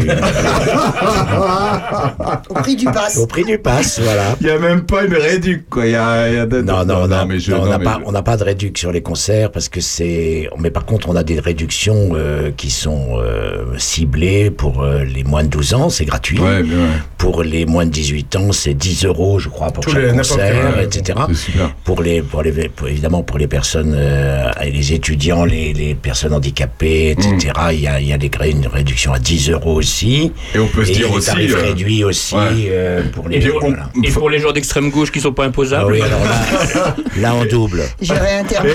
alors, on peut- intermittent, ça va avec les handicapés. Je veux juste rappeler qu'on fait quelque chose aussi qui est important, c'est que on est comme on est très partenaire avec les villages qui nous accueillent et qui accueillent les concerts. On aime bien que les villages s'investissent aussi dans ce concert, ce qu'ils font avec grand plaisir. Et donc, euh, euh, pour ça, euh, les habitants de chaque commune qui reçoit un concert a une réduction. Voilà. C'est vrai, c'est vrai. Voilà, D'ailleurs, ça s'appelle un tarif citoyen. d'ailleurs. Tarif Oui, citoyen. D'ailleurs, et d'ailleurs, euh, nous on en distribue. Si vous cherchez ce papier, justement, il est au bistrot. On en distribue, c'est vrai. On nous en a donné, euh, Jean-Pierre. euh, Voilà. Et donc vous pouvez venir chercher ce papier, effectivement. Non, mais euh, faut quand même se dire un truc, c'est que fait mal, hein, euh, chez les, chez les- les- On t'a imposé ça, Jean-Pierre Ah non, on m'a pas imposé, c'est parce que je, enfin voilà, je me, je me suis, me suis forcé. C'est le gardien du temple. Euh, il faut quand même se dire euh, peut-être que euh, un concert comme ça à Paris, on paierait trois fois le prix, peut-être. Ah non? Bah oui, mais Voilà. c'est-à-dire que le, dans, dans- dans le prix d'un- dans le prix d'une place, les gens, euh, il faut bien penser à à quoi correspond le prix d'une place Euh, et combien coûterait réellement le prix de la place s'il n'y avait pas le Ouais. mécénat privé, s'il n'y avait pas les subventions publiques, etc. Oui, le spectacle vivant euh, coûte des sous, c'est normal, c'est un spectacle qui est vivant. Néanmoins, il faut bien penser à, tout ce qui se passe par ricochet autour du spectacle, à toutes les dépenses qui sont faites. Euh, c'est une vie, euh, euh, la vie culturelle, c'est pas une vie qui coûte forcément, c'est une vie aussi qui peut rapporter autour. Et c'est le principe, c'est aller faire en sorte que les gens arrivent, aillent au restaurant après le concert parce que c'est sympa, parce qu'ils vont aller au food truck, parce qu'ils vont aller à la pizzeria, parce que peut-être qu'ils vont dire tiens je vais aller à Guédelon parce que été voilà. C'est ça aussi le but, c'est que ça. Donc il faut pas tellement penser au prix des places. Nous on a fait des prix qui sont, euh, euh, on va dire normaux, tout simplement. On essaie de s'adapter à une réalité économique qui est qui est une vraie réalité, hein, le, le coût de la vie, tout ça. Donc on s'adapte, mais on là on on n'augmente pas nos prix. Et on n'a pas augmenté les prix depuis 5 ans. Voilà, on est toujours à 25 euros le- pour les pour les concerts. Pour les grosses euh, places, catégorie grosses 1, etc. Et Ouais. pour euh, et pour les, les petits concerts, on est entre 15 et 20 euros. Donc avec toutes les pour les pour les moins de 18 ans, toujours à, à 10 euros. C'est une euh, place de cinéma. hein. Ouais, ouais. Globalement, on est à peu près ça. hein. C'est super. La, on- la suite du programme, on a envie d'avoir la suite du Ben programme. oui, je donne la suite du programme avec grand programme. plaisir. Rendez-vous également donc euh, le dimanche, on a parlé de l'opérette, mais on a aussi le dimanche soir dans la salle des gardes du château de Saint-Fargeau, très connu, magnifique, Ah, avec beau. son son et lumière extraordinaire, et cette magnifique salle des gardes. Et nous aurons un très beau euh, concert autour du violon virtuose avec nos amis tchèques qui seront là, donc notre douzaine, l'orchestre à cordes, on appelle ça, et avec donc Gaëtan Prouveau, notre violoniste, euh, j'appelle- je l'appelle la, la régionale de l'étape, elle est bien connue parce qu'elle elle habite aussi dans la, dans la région. Et euh, on aura un très beau programme autour de, de Schubert, La jeune fille et la mort, d'Arvo Part et du poème de Chausson, le très connu, euh, très célèbre poème de Chausson. Donc un- un- l'occasion de, aussi de découvrir euh, la sonorité d'un ce qu'on appelle un violon virtuose, voilà, qui, qui, qui, qui va vite, qui, est- qui, qui voilà, le, le- le violon, qui est quand même l'instrument euh, le plus difficile certainement euh, qui soit à jouer et le plus ingrat. Mais quand on a ces, ces, ces, sonorités magnifiques, euh, voilà, ben, on- donc ça, ça sera là aussi, ce- c'est bien de penser à réserver parce que ça, ça augmente pas mal quand même. Le... Est-ce qu'il y a un instrument d'ailleurs que, qui vous est vraiment cher parmi tous les instruments que vous avez en face de vous quand- Moi, très sincèrement, ça reste le piano parce que c'est mon instrument d'enfance et parce que pour moi, c'est le piano par définition rédu- ce qu'on appelle réduction d'orchestre, c'est-à-dire c'est là où on peut avoir le plus d'harmonie, le plus de richesse de son. Et donc, euh, on, on va dire que ça reste le piano quand même. Mais j'ai un petit faible pour le violoncelle. Ah, Pourquoi le violoncelle. Pourquoi le violoncelle Parce Parce, que, que- c'est l'instrument qui se rapproche le plus de, la, voix. Exactement. C'est vrai que c'est beau un violoncelle. Sandrine Manteau. Et toi, Jean-Pierre Comment tu t'es retrouvé dans cette histoire de, de- Est-ce que tu es un mélomane depuis toujours? Est-ce que, tu pratiques un, un instrument, etc. Moi, moi, etc. j'ai pratiqué, j'ai pratiqué le piano pendant 3 mois. Ça, c'est bien. J'avais 8 ans. J'avais 8 ans. On m'a dit, on m'a dit, tu, tu, tu vas monter sur scène et tu vas faire un petit concours. J'ai dit non. Et j'ai jamais pu toucher un piano. Voilà.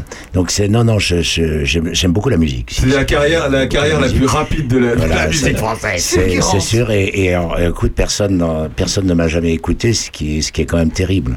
On a retrouvé un son. on a, non, on a non, le son. non, je plaisante. non, c'est pas possible. c'est pas possible, ça a plus de 60 ans. Ah oui. Donc, et, et alors, qu'est-ce que tu aimes particulièrement? Tu es sensible à quel Ah, je type suis- de musique, quelle période? particulièrement sensible à la musique baroque. Donc Philippe va te dire que, que chaque fois qu'il y a un concert baroque, je est suis pas pas, là. là. Ça Ouais, m'énerve. mais c'est pas vrai. Programme des choses pour Jean-Pierre et quand tu fais les concerts baroques, il ne vient pas. Charpentier, quand même. Ouais. Alors Charpentier, ça me va très droit au cœur, Moi aussi. effectivement. Pas mal Charpentier, c'est beau quand même. hein. On avait fait. euh, Et- rendez compte Ça pète quand même. Oh les yeux de Jean-Pierre. Oh là, je, Il vient de se lever, là, vous voyez pas ce qu'il fait, mais. je- là, je, je, En fait, je suis en train de diriger l'orchestre là. Il a mis son costume de cours. Euh, Philippe, c'est vous qui avez la baguette en main? Alors non, alors j'ai la baguette en main moi pour l'opéra euh, que je dirige et que je mets en scène. Mais sinon pour les concerts euh, symphoniques, c'est il y a d'abord Sophie Chiou qui est la chef de chœur, la directrice de la maîtrise Saint-Gonzague qui va diriger le concert d'ouverture à Pourin, donc la messe de minute Charpentier. Et pour les concerts euh, symphoniques à Saint-Sauveur et à Auxerre, ce sera Rémi Gousseau qui dirigera ces concerts. C'est incroyable. Bon, eh ben, on a fait le tour du programme ou pas? Non, il en reste plein, mais je peux vous le détailler un petit peu rapidement. On, a, on aura le mardi à Charny, église de Ah, Charny. bah, de Ah, quand Charny, même, on peut quand même même. parler de Charny. attends, Soudain, ils hurlent tous. Ah, Charny On l'attendait. Je vais vous le faire un, peu rapidement hein, en teaser. Donc euh, Charny, musique de chambre, piano, clarinette, voix et violon et pardon alto. Là, je parle du chant, de pardon l'instrument, pas du chant justement. Concert autour de Clémence Dupuis, qui est une super altiste euh, fidèle des estivales et qui joue depuis longtemps, qui à qui j'ai demandé une carte blanche. Donc elle va venir notamment avec Louise Le Terme, qui est une chanteuse qu'on avait retrouvée dans les parapluies de Cherbourg au Châtelet à l'époque. Il y a très une jeune. hein. Donc un concert autour de, de- de- du trio pour euh, piano, clarinette et alto de Mozart, avec aussi euh, euh, des morceaux de Brahms et puis le Pâtre sur le rocher de Schubert, qui est une très belle œuvre pour alto, piano et chant. Le mercredi Saint-Sauveur, on puisait grand concert symphonique avec l'ouverture de Don Giovanni, ça, ça rigole pas. Et ensuite, on aura les nuits d'été de Berlioz, les nuits d'été en plein été, ça me semble normal, avec Amélie Robins, très connue, très célèbre soprane euh, qui chante partout, et Jeanne Delartigue, mezzo-soprane, qui viendront euh, de leur voix enchanter la belle voûte de d'église de Saint-Sauveur. Et nous aurons donc en deuxième partie le très beau concerto pour piano de Tchaïkovski, avec Aurélien Pontier au piano, qui a triomphé l'année dernière dans le troisième concerto de Rachmaninoff, qui était l'œuvre la plus dure pour un pianiste à jouer, paraît-il. Quand on voit, on comprend. Le jeudi, on aura un très bel ensemble vocal féminin qui s'appelle Les Essentiels. Sept voix de femmes et un pianiste qui vont venir à Somquaise pour nous faire un récital autour du mythe contes et légendes. Et ces sept chanteuses lyriques, je peux vous assurer que ça va dépoter. Ça aussi, c'est bien de venir. Le vendredi, on aura à Saint-Privé un très beau récital avec Constantin Goubet et Adèle Carlier autour du lead et de la mélodie. Donc beaucoup de forêt, beaucoup de Schumann, beaucoup de Schubert. Ça aussi, c'est très beau. Le samedi à Aillan-sur-Milleron à 15h ou à 16h, si je ne m'abuse, on aura un très beau quintet Arte Combo, quintet avant, clarinette, euh, au bois, etc. Et qui vont venir nous faire un concert très amusant, euh, notamment avec euh, du Tchaïkovski, du Saint-Saëns, du Dvorak, mais aussi du Gershwin, avec un Américain à Paris. Ça, c'est magnifique. Et puis, il y aura une petite surprise, un petit quiz autour de musique de film, mais je vous en dis pas plus. Et le samedi, pour faire plaisir à mon président des amis, Jean-Pierre, très beau concert de musique baroque, avec nos amis tchèques et aussi euh, Olivia Romanet au clavecin, euh, autour de Charpentier, de, de Handel, de Vivaldi, de Bach, de Telemann. Euh, ça va être magnifique et ce sera à l'église de Blénaud. Et enfin, nous terminerons euh, par le Requiem de Verdi avec 150 personnes sur scène, s'il vous plaît, à la cathédrale d'Auxerre le dimanche à 15h30.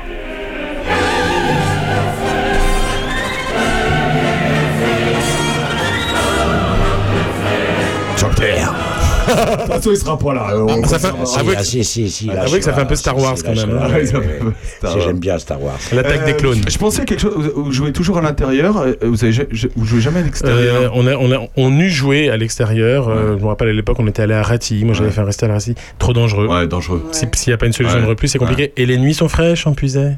Et donc le soir, euh, on oui, pense à notre public. hein, On pense à notre public hein. Non, non, mais c'est vrai. Non, non. non, Sandrine, je vois, je vois là où tu vas en venir. C'est lui, c'est lui. Non, je suis pas Non, d'accord. mais est-ce que c'est conseillé de venir euh, Cela dit, il peut faire froid dans une église. hein. Non, ça va. Franchement, pas, ça pas va. l'été, pas l'été. Elle a vraiment cumulé la chaleur, donc tout Ah. va bien, oui. Non, mais le, c'est trop dangereux. trop chaud, il fait même trop chaud. C'est- Il fait même trop Ah, chaud. ouais, ouais. Bah, faut, faut Donc, ouvrir euh, la on, va, voûte, on va hein. en parler à Sandrine pour, pour les trucs naturistes, euh, je pense. Elle nous a toujours pas raconté d'ailleurs.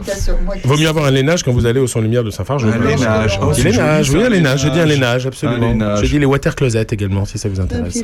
Vous dites les water closets Absolument, water closet, oui. Les water closets. Oui, Sans- mais ça- plus élégant quand même. Ah oui, très très. Euh, faudrait que vous fassiez un tour chez, chez Sandrine à Mais Château-Rodin. quoi encore? Mais non, mais parce que. Euh, Chez lui, la grappe à Sandrine.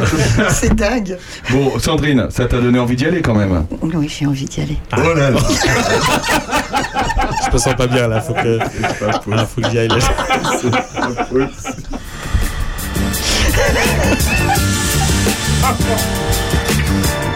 pour ça qu'elle a enlevé le haut. Euh, Messieurs, on vous remercie beaucoup, Philippe Brocard, Jean-Pierre merci. Merci d'avoir été avec nous sur Opus. En- tout le programme est évidemment disponible sur votre site internet, page Absolument. Facebook, les estivales de, de Puisé. Absolument. Voilà, on a été ravis de vous recevoir. Vous allez pouvoir aller répéter du coup. euh, Je vais aller répéter, ils ont gagné une demi-heure grâce à vous, mais Voilà. je vais la récupérer la demi-heure. Ça fait une heure que vous êtes là. euh, Philippe. Ça fait une heure. Vous leur direz que vous leur, vous leur direz que ce que vous avez écouté évidemment. Eh ben merci beaucoup messieurs. Merci pour votre invitation très sympathique. À très bientôt. Photo, on se retrouve dans un instant. euh, un instant, à tout de suite. Super, merci. Parce que maintenant on va parler culture. Ah, enfin, enfin la vraie. Walking through a party in the county jail. The prison band was there and they began to wail. The band was jumping and the drum began to swing. You should have heard the knocked out jailbird sing let it rock. Everybody in a whole block.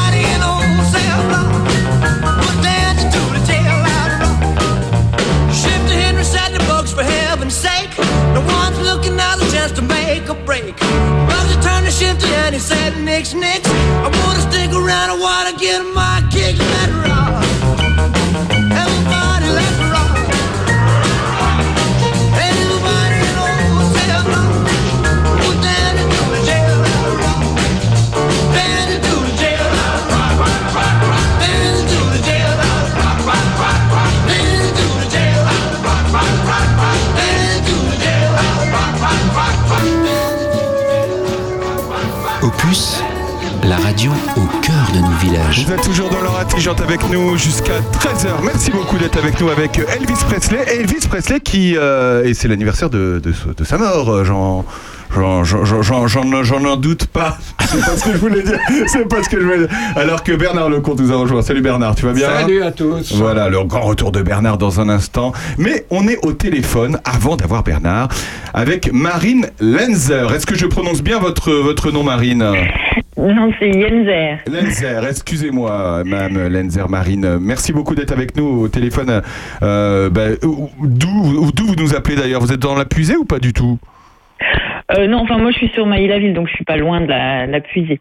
D'accord, c'est pas grave, on vous garde quand même, Marine. Merci d'être avec nous. Demain, euh, demain, vous êtes en dédicace à la librairie de Charny, au mot gourmand. Euh, Voilà, on, salue, on salue, on salue évidemment notre jeune libraire. Et vous venez dédicacer trois romans, dont le dernier s'appelle Un souffle de ta voix.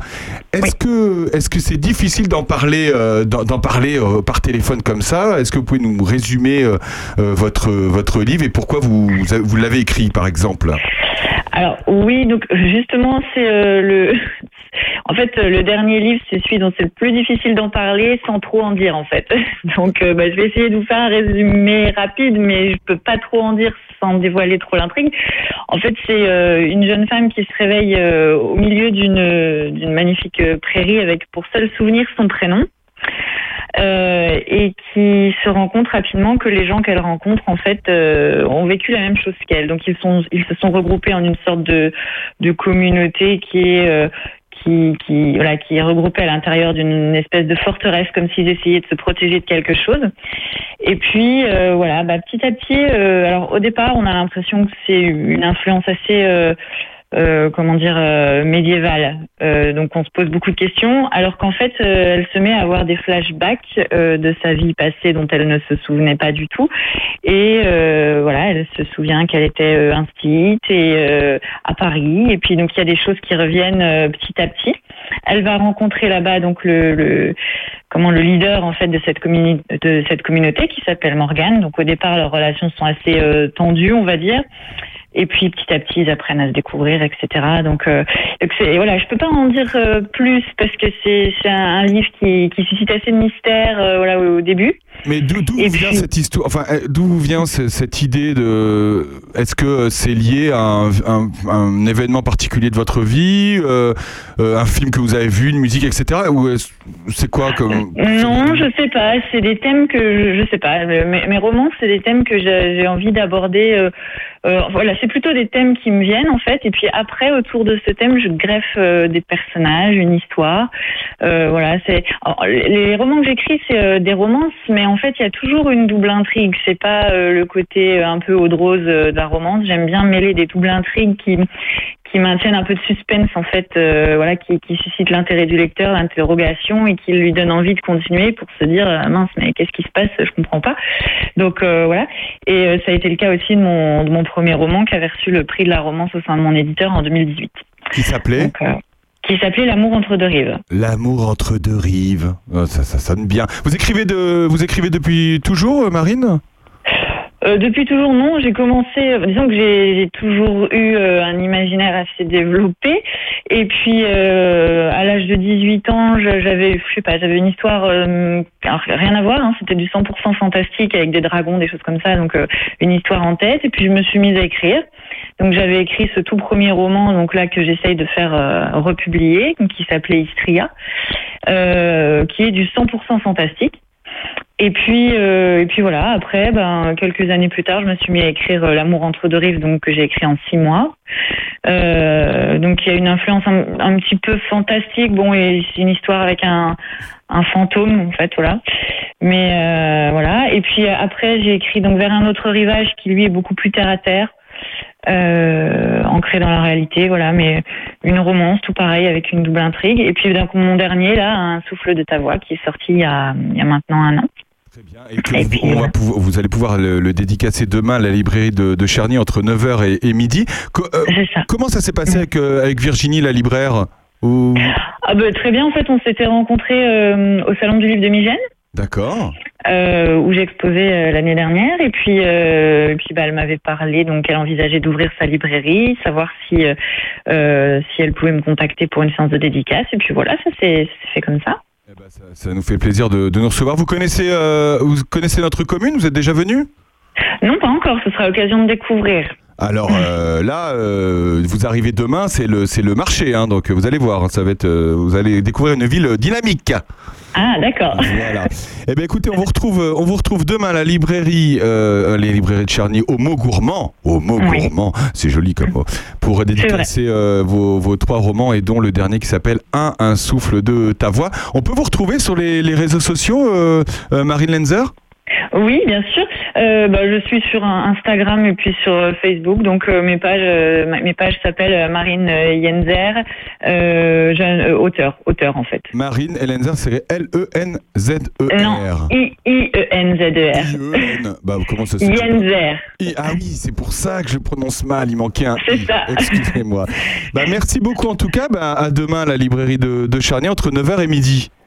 Très bien, bah, je vous remercie, bonne journée. À bientôt, au revoir. Au revoir. Dans un instant, ce soir, dans un instant, François va nous faire sa, sa chronique. Ce soir je veux À partir tout de suite. arrêter d'étouffer Et avec toi courir pour quitter ce quartier Ce soir je veux un verre, un verre frais et tendre Ce soir je veux de l'herbe, de l'herbe pour m'étendre Ce soir je veux partir arrêter d'étouffer Et avec toi courir pour quitter ce quartier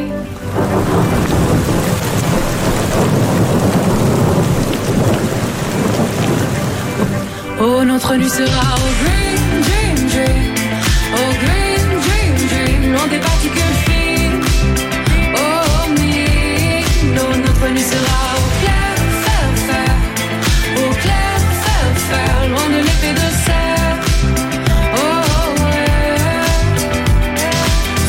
au clair sans une lueur. Marre des cités dortoirs comme euh, des projecteurs. Je veux une clairière pour attirer la zone qui fait l'atmosphère, le ciel et puis l'ozone. Ce soir, je veux du noir, du vrai sans une lueur. Marre des cités dortoirs comme euh, des projecteurs. Je veux une clairière pour attirer la zone qui fait l'atmosphère, le ciel et puis l'ozone. Oh, notre nuit sera au green dream dream. Au green dream dream. Loin des particules fines. Oh, me. Non, notre nuit sera au clair fer fer.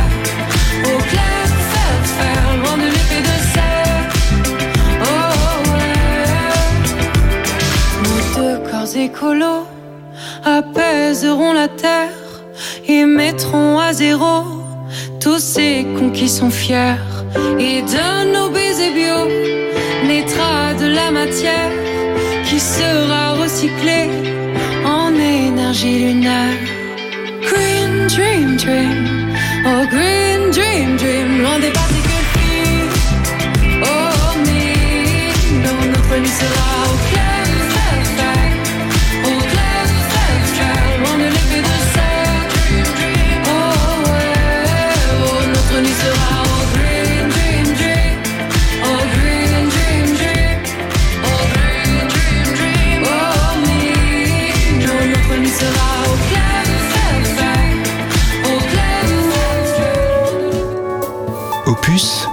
la radio au cœur de nos villages.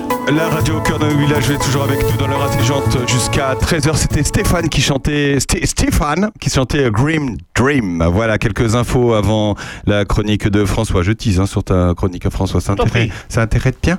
Euh, ce soir, ce soir, euh, l'auto, l'auto du comité des fêtes de Charny, ouverture des portes 18h30, jeu à 20h, réfrigérateur américain, lave-linge, TV, écran incurvé, cave à vin ou autre tireuse à bière sont à gagner ce soir à Charny, à la salle polyvalente de Charny. A des tireuses à gagner, mes chéris, il y a des tireuses à gagner. Et le lot du bingo, un ordinateur portable. Euh, il faut mieux réserver, il y, a déjà, il y a déjà plus de 200 réservations, c'est incroyable, les lotos, euh, voilà, plus de 200. Et ils montent une tonnelle à côté de la salle pour, euh, pour recevoir le, le- le monde. Non, non, mais c'est pas des, c'est pas des bêtises.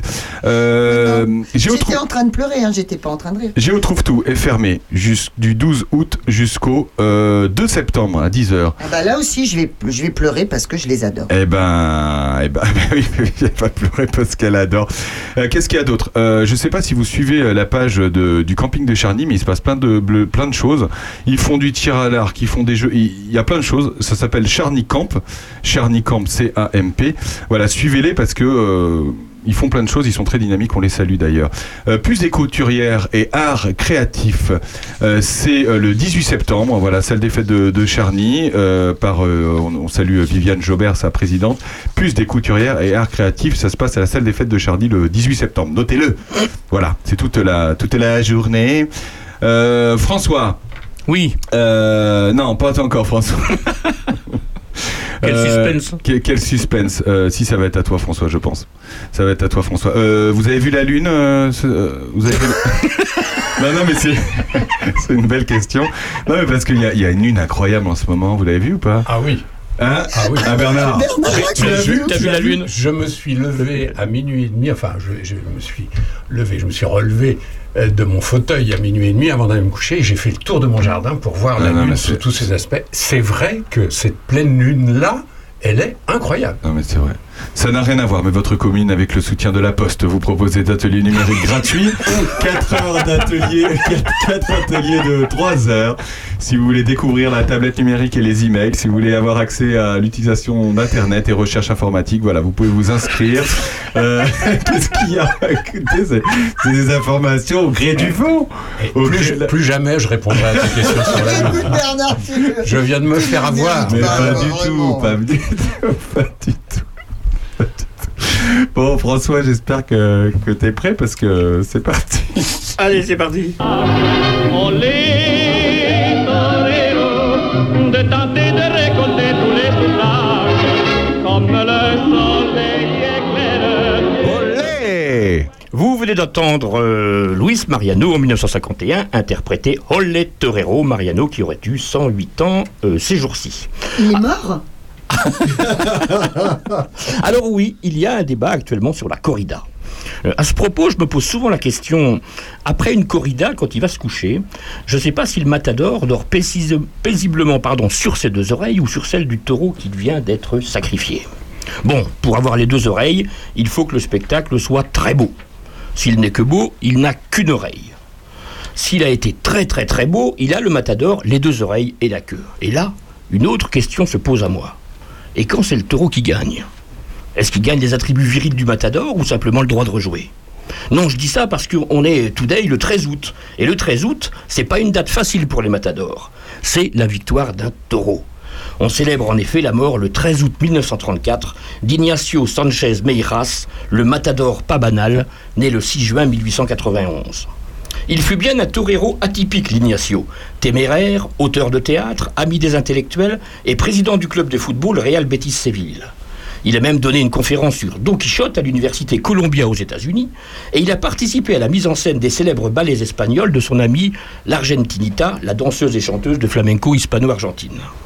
Fils de médecin rural, il commence des études secondaires qu'il n'achève pas. Sur un coup de corne, euh, de tête, pardon, il part au Mexique où il fait ses débuts dans l'arène comme banderillero, puis comme novilero. En 1913, il revient en Espagne pour tenter sa chance en novilada dans la quadrilla de Juan Belmonto, le recordman des coups de corne reçus. Bon, ça commence mal, il est gravement blessé. Mais il reprend, après sa guérison, son rang dans la quadrilla de Belmonte, puis de Rafael El Gallo. Rafael El Gallo, un matador à qui il arrivait souvent d'être pris d'une peur panique devant le taureau, ce qui déclenchait tout simplement sa fuite en direction de la contre-piste. Il paraît même qu'il avait peur de manger du cornet de bif. Non, je rigole, il en mangeait, car la vengeance est un plat qui se mange froid. Ensuite, il rejoint Roselito, José Gomez Ortega, également surnommé Galito, qui est lui-même tué à Talavera de l'Arena par un taureau qui s'appelait Bailador le 16 mai 1920. Ignacio épousera d'ailleurs la sœur de Roselito. Roselito lui donne l'alternative devant le taureau Boniulero en mars 1919 et sa confirmation d'alternative, donc dans, son parcours de matador, a lieu le 5 avril 1920 avec toujours Roselito pour, pour parrain devant le taureau Presomudo de l'élevage de Vicente Martinez, avec comme témoin Varelito, le matador qui, le 21 avril 1922, lui aussi dans les arènes de Séville, est gravement blessé par le taureau Bombito. Il en mourra d'ailleurs le 13 mai suivant. Un vrai chat noir, l'Ignacio. Tous ses proches matadors finissent encornés. Tu parles d'un pote? À ses débuts, Ignacio Sanchez Meras est très impopulaire. On lui reproche la protection de son beau-frère Joselito. C'est donc dans une ambiance hostile qu'il lutte pour prouver sa valeur. Le critique taurin Ventura Bagues écrit néanmoins à son sujet Il a apporté quelque chose de nouveau à la corrida, l'exagération du danger. Jour après jour, il s'est complu à placer les taureaux dans les terrains les plus risqués pour avoir l'occasion de s'exposer davantage. Lourd, athlétique, parfois médiocre à l'épée, Meras avait un total mépris du danger qui impressionnait quand même les foules. En 1927, il se retire pour devenir journaliste, dramaturge, dramaturge pardon, écrivain, pour s'occuper de danse et de poésie. Il a été, entre autres, l'ami de Fernando Villalon, le huitième comte de Miraflore, qui fit faillite, et de Federico Garcia Lorca, qui fut exécuté sommairement le 19 août 1936 entre Wisnar et Alfacar par les milices de Franco. N'est-ce pas? N'est-ce pas? N'est-ce pas? Décidément, c'est plus un chat noir, l'Ignacio, c'est un aller simple pour le, par- pour le purgatoire. Mais au moment où on pensait qu'il avait oublié tout ça, il décide de reprendre l'épée le 15 juillet 1934. Le 11 août suivant, à Manzanares, le taureau Granadino de l'élevage Alaya le cueille au moment où il exécute sa passe favorite, la passe à l'estribo. Alors l'estribo, c'est une passe au cours de laquelle le matador engage, cite le taureau, dit-on en bon aficionado, en restant assis sur le marchepied, sur le marchepied entourant l'arène. Faut en vouloir, non? Résultat, comme il est assis, adossé aux planches de l'arène, donc bloqué, et que le taureau est pas si con que ça, eh ben le taureau lui perce la cuisse. Oui, Cuisse, bon, ça va. oui, ça pique. Tant que c'est la cuisse. Mais au lieu de se faire opérer tout de suite, Ignacio se contente de freiner l'hémorragie. Il n'aura pas su prendre le taureau par les cornes pour se soigner, pourrait-on dire. Et il en meurt à Madrid le 13 août 1934 d'une gangrène gazeuse après deux jours d'agonie. Son ami, le poète Federico Garcia Lorca, a composé après sa mort le célèbre Lanto per Ignacio Sanchez Meras, qui se termine par ces vers. Je vous les cite en français et pas en espagnol. hein. Je, je m'excuse auprès des puristes, mais je parle espagnol comme une vache française. Donc, euh, ça. Il faudra longtemps avant que ne naisse, s'il naît jamais, un Andalou si clair, si riche d'aventure. Je chante son élégance avec des paroles qui gémissent, et je me souviens d'une brise triste dans les oliviers. C'est beau, hein ce sera repris d'ailleurs dans une, euh, dans une, euh, par le compositeur Orana et puis euh, interprété par Maria Casares notamment. Voilà pour Ignacio. Maintenant, pour le reste, bah, la corrida, je sais pas trop. les anti-corridas condamnent le caractère injuste et inégal d'un combat imposant des souffrances à un animal n'ayant aucune chance d'échapper à la mort. Bien souvent, les aficionados justifient leur pratique par leur volonté de se battre courageusement contre une bête féroce. Sauf qu'à y regarder de plus près, on s'aperçoit que tout est fait pour affaiblir le taureau très souvent dans l'arène, mais aussi avant le combat. Il passe souvent 24 heures enfermé dans l'obscurité. Des, séda- des sédatifs lui sont souvent administrés. Sans oublier l'éventuel recours à l'afétado, une pratique expliquée par Jean-Pierre Garrigue, président du comité radicalement anti-corrida, dans une interview pour Paris Match datant de 2015. L'afétado consiste à scier les cordes du taureau à vif sur la partie innervée. Dans un documentaire espagnol, d'ailleurs, on voit le taureau qui a subi ça, maintenu dans un caisson, bavé et tremblé de souffrance. Et de poursuivre, l'objectif de l'afétado est de le diminuer, de lui ôter toute perception spatiale. Parmi les autres pratiques d'affaiblissement, il y a l'incision des sabots, les coins de bois enfoncés entre les onglons, la déshydratation, les purges à coups de laxatifs puissants, bon appétit messieurs dames, les yeux enduits de vaseline pour désorienter l'animal. Il précise également que les animaux ne reçoivent ni eau ni nourriture lors de leur transport depuis le sud de l'Espagne. Cela explique que les corridas se soldent presque toujours par la victoire du torero, alors même qu'un taureau est plus fort et robuste qu'un être humain. De plus, les anti-corridas ont de plus, euh, oui, selon moi, raison de récuser l'argument d'une tradition multiséculaire à préserver, car toute tradition n'est pas heureuse. La référence à la tradition pouvant en effet servir à justifier l'excision ou la lapidation des femmes adultères, et infidèles par exemple. En plus, on dirait à juste titre à ceux qui comparent la corrida comme un match de boxe que le taureau n'a cure de ce rôle qu'on lui assigne de force dans un scénario dont la signification lui échappe et qui n'a de sens que pour nous. Alors que les deux boxeurs savent bien pourquoi eux, ils s'envoient gratuitement des parpaings à grands coups de phalange dans la face et le foie. C'est pour la gloire et le fric. Et oui, on n'est pas bête, nous, on est juste bêtement humains. Enfin, à ceux qui comparent la corrida à un art, j'ai envie de demander depuis quand tuer est artistique? Mais la corrida, en fait, euh, c'est peut-être juste comme la vie d'Ignacio. Cruel, beau, violent, envoûtant à la fois et en même temps. On peut s'en faire une idée, à défaut de s'en convaincre, en lisant les pages tauromachiques ou en admirant les œuvres de Garcia Lorca, Hemingway, Michel Léris, Georges Bataille, Gustave Doré, Pablo Picasso, et un magnifique ouvrage que je vous recommande qui est intitulé Récits et témoignages d'écrivains voyageurs au XIXe siècle, la corrida dans la littérature, où vous découvrirez des écrits magnifiques de Lord Byron, Prosper Mérimée, Théophile Gautier, Alexandre Dumas, Édouard, euh, Edgar pardon, Quinet et Léon Blois. Et pour terminer, je citerai notre Victor national, Victor Hugo. Torturer un taureau pour le plaisir, pour l'amusement, c'est beaucoup plus que de torturer un animal, c'est torturer une conscience. Merci Victor, je vous remercie.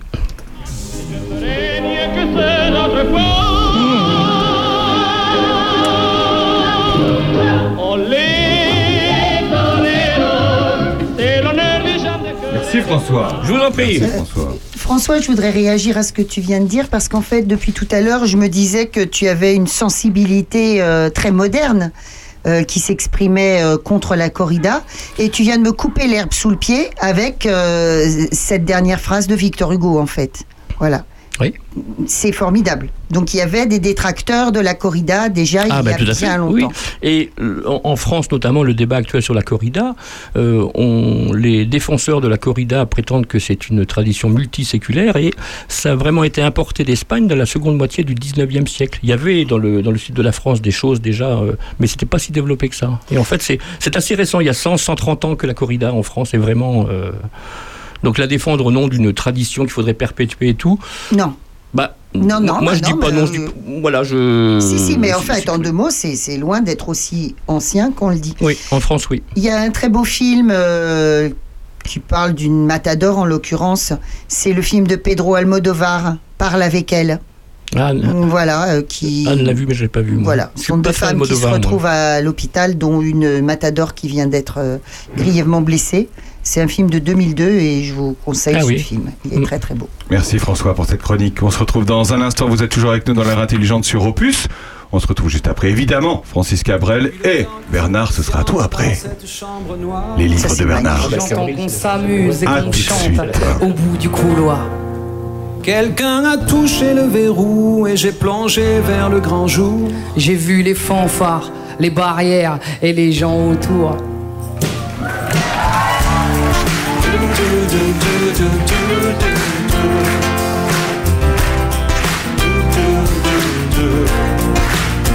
Dans les premiers moments, j'ai cru qu'il fallait seulement se défendre. Mais cette place est sans issue, je commence à comprendre. Ils ont refermé derrière moi, ils ont eu peur que je recule. Je vais bien finir par la voir, cette danseuse ridicule.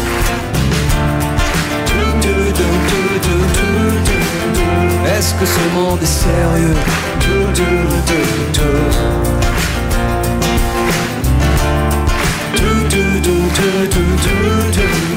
Est-ce que ce monde est sérieux? Est-ce que ce monde est sérieux? Ils m'ont jeté dans l'arène, je suis l'acteur d'une macabre mise en scène. Ils veulent m'abattre, me tuer, me voir à terre. Ils me demandent de me battre comme certains pour un salaire. J'aime griffer le sol par mes contentements. Leurs belles paroles ne feront pas office de pansement. Ce sont des êtres sans compassion. Je ne suis qu'une bête, un produit de consommation. Est-ce que ce monde est sérieux?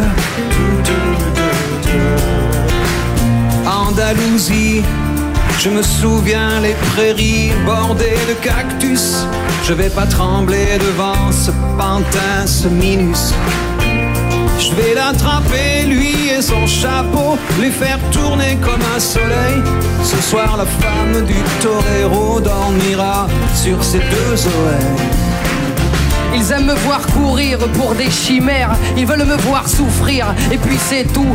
Ils aiment me voir courir pour un enfer, comme l'on peut courir pour deux, trois sous. Francis, est-ce que ce monde est sérieux? Restez digne, le combat est périlleux. Tous un peu taureaux, soumis, sans savoir, promis à l'abattoir et au glaive de nos bourreaux. J'en ai poursuivi des fantômes, presque touché leur ballerine. Ils ont frappé fort dans mon cou pour que je m'incline.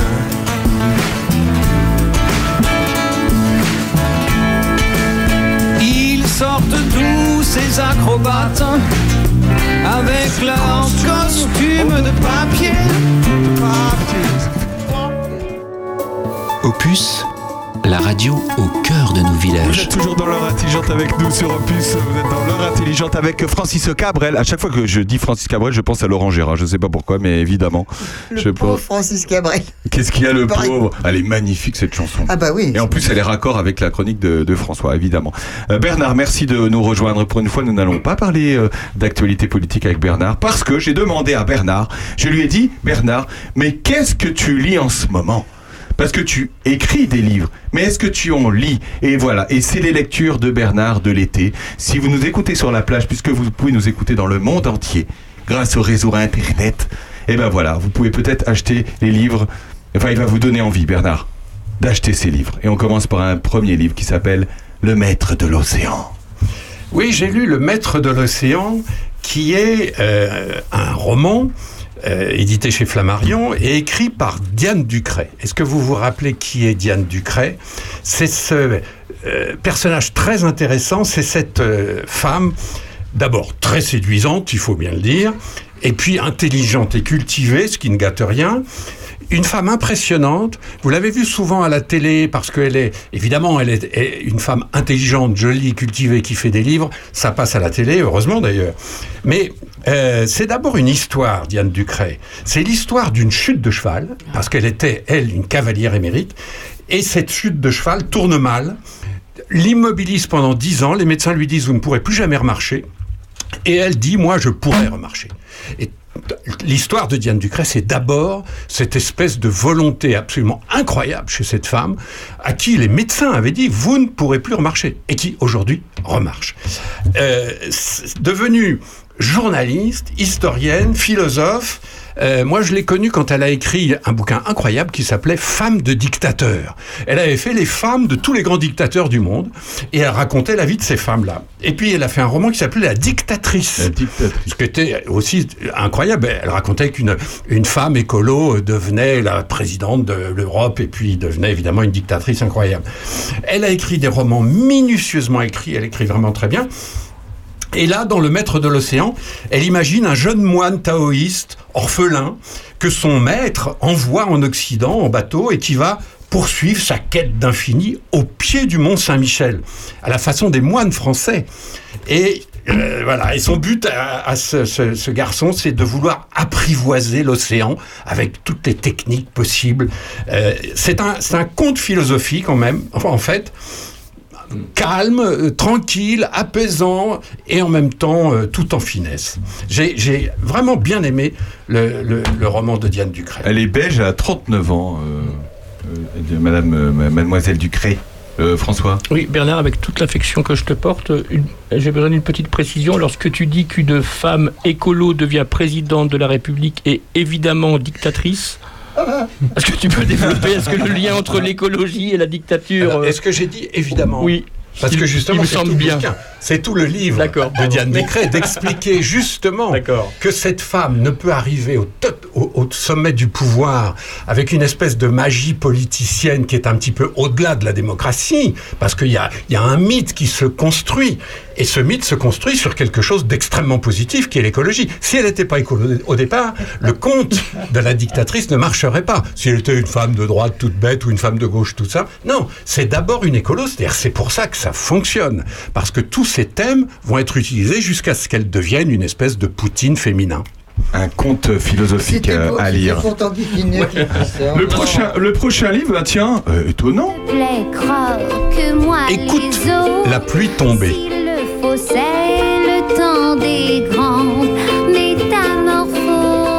C'est Olivia Ruiz. C'est Olivia Ruiz, absolument. Olivia Ruiz, donc, euh, on vient de l'entendre, vous vous rappelez, cette chanteuse. Elle est toujours chanteuse d'ailleurs, hein, elle a deux cordes à son, à son arc, mais on l'a connue il y a 20 ans, à The Voice d'abord, et puis rappelez-vous effectivement ce, ce- ce- ce tube formidable qui nous est encore tout à fait familier, La femme chocolat. Peut-être un peu moins de 20 ans, hein, par contre. Non, il y a 20 ans, Non, juste- il y a 20 ans. il y a juste 20 Il y a ans. déjà 20 ans Elle a fait la Starac, je crois. Ah non, mais Oui, c'était la Starac, c'était pardon. Ouais, c'est pour ça que- François a raison, c'était pas ça, The Voice, ouais, c'était la, c'est pour la ça que- Starac. C'est pour ça que j'ai fait un titre. Et puis elle a découvert l'écriture, le, le- le conte, le roman, etc. Elle s'y est mis, et je dois dire que c'est très très réussi. Euh, Très franchement, au départ, je me suis dit bon, ok, d'accord, une chanteuse qui fait du roman. euh, si j'étais éditeur aussi, j'essaierais de faire ça. Non, là, franchement, elle sort du lot parce que euh, elle écrit très très bien.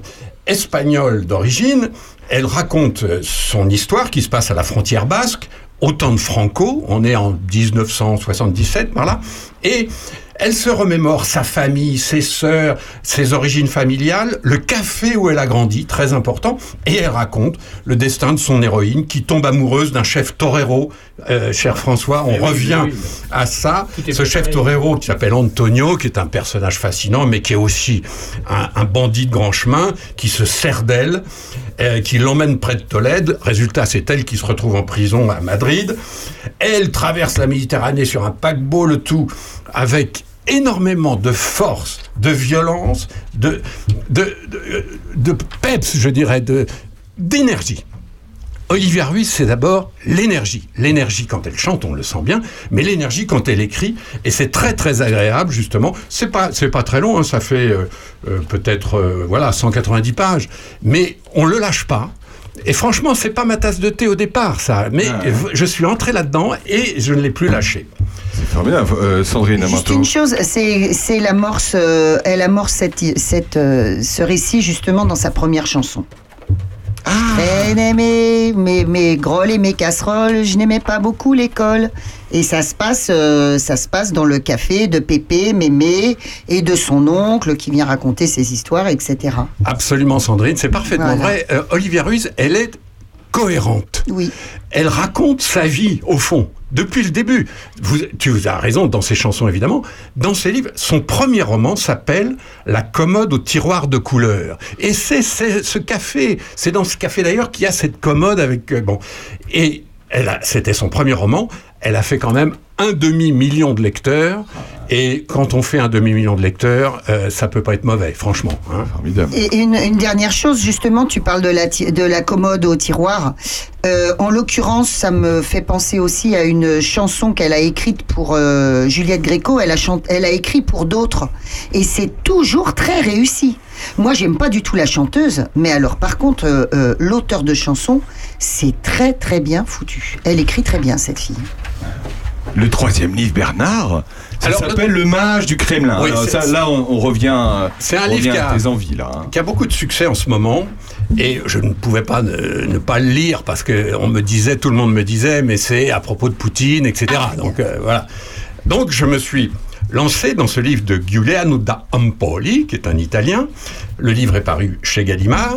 C'est un livre difficile à raconter parce que c'est au fond l'histoire de l'homme qui a été pendant 30 ans le principal conseiller de Vladimir Poutine. Il s'appelle Vadim Baranov et il confie euh, une nuit dans son palais de Moscou toute son histoire au, au narrateur qui reçoit tout ça et au fond le gars ne fait que transmettre tout ce que raconte Vadim Baranov. Or ce que raconte Baranov c'est plus vrai que si c'était réel. Pour tous ceux qui connaissent la Russie, qui savent que le pouvoir russe, la société russe, le peuple russe n'ont rien à voir avec le pouvoir, la société ou le peuple chez nous, en Europe, franchement, c'est criant de vérité et on apprend plein de trucs. On comprend surtout ce qui a façonné, influencé, fabriqué Poutine.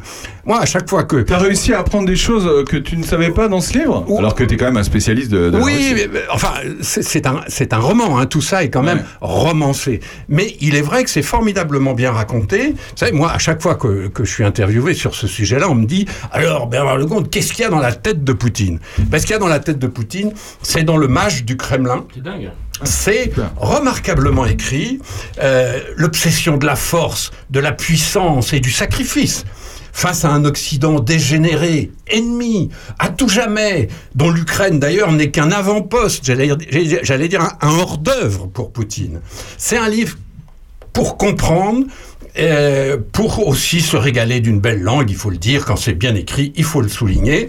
Et puis on comprend aussi en lisant le bouquin que la guerre en Ukraine risque fort de durer longtemps. Bernard, euh, ce livre, est-ce que tu sais s'il a été écrit euh, et pensé, imaginé il y a longtemps ou pas? Parce que est-ce que c'est lié avec l'actualité? Est-ce qu'il s'est lancé dans cette écriture depuis le, la guerre ou pas? Je- On ne sait pas. Alors, si on comprend assez bien qu'il s'est lancé dans cette écriture après le début de la guerre Ah du oui. Donbass. Vous savez que la guerre qui est, qui est lancée en- le 24 février dernier par Poutine en Ukraine a commencé en réalité dans la région du Donbass, qui est cette région orientale de l'Ukraine à la frontière russe. Et c'est à partir de là. D'ailleurs, les Ukrainiens disent, vous savez, la guerre actuelle, elle, elle a commencé en réalité en 2014. Donc il s'agit bien de ça. Et déjà à l'époque, on comprend que Poutine n'en veut pas qu'à l'Ukraine. Son ennemi, c'est nous.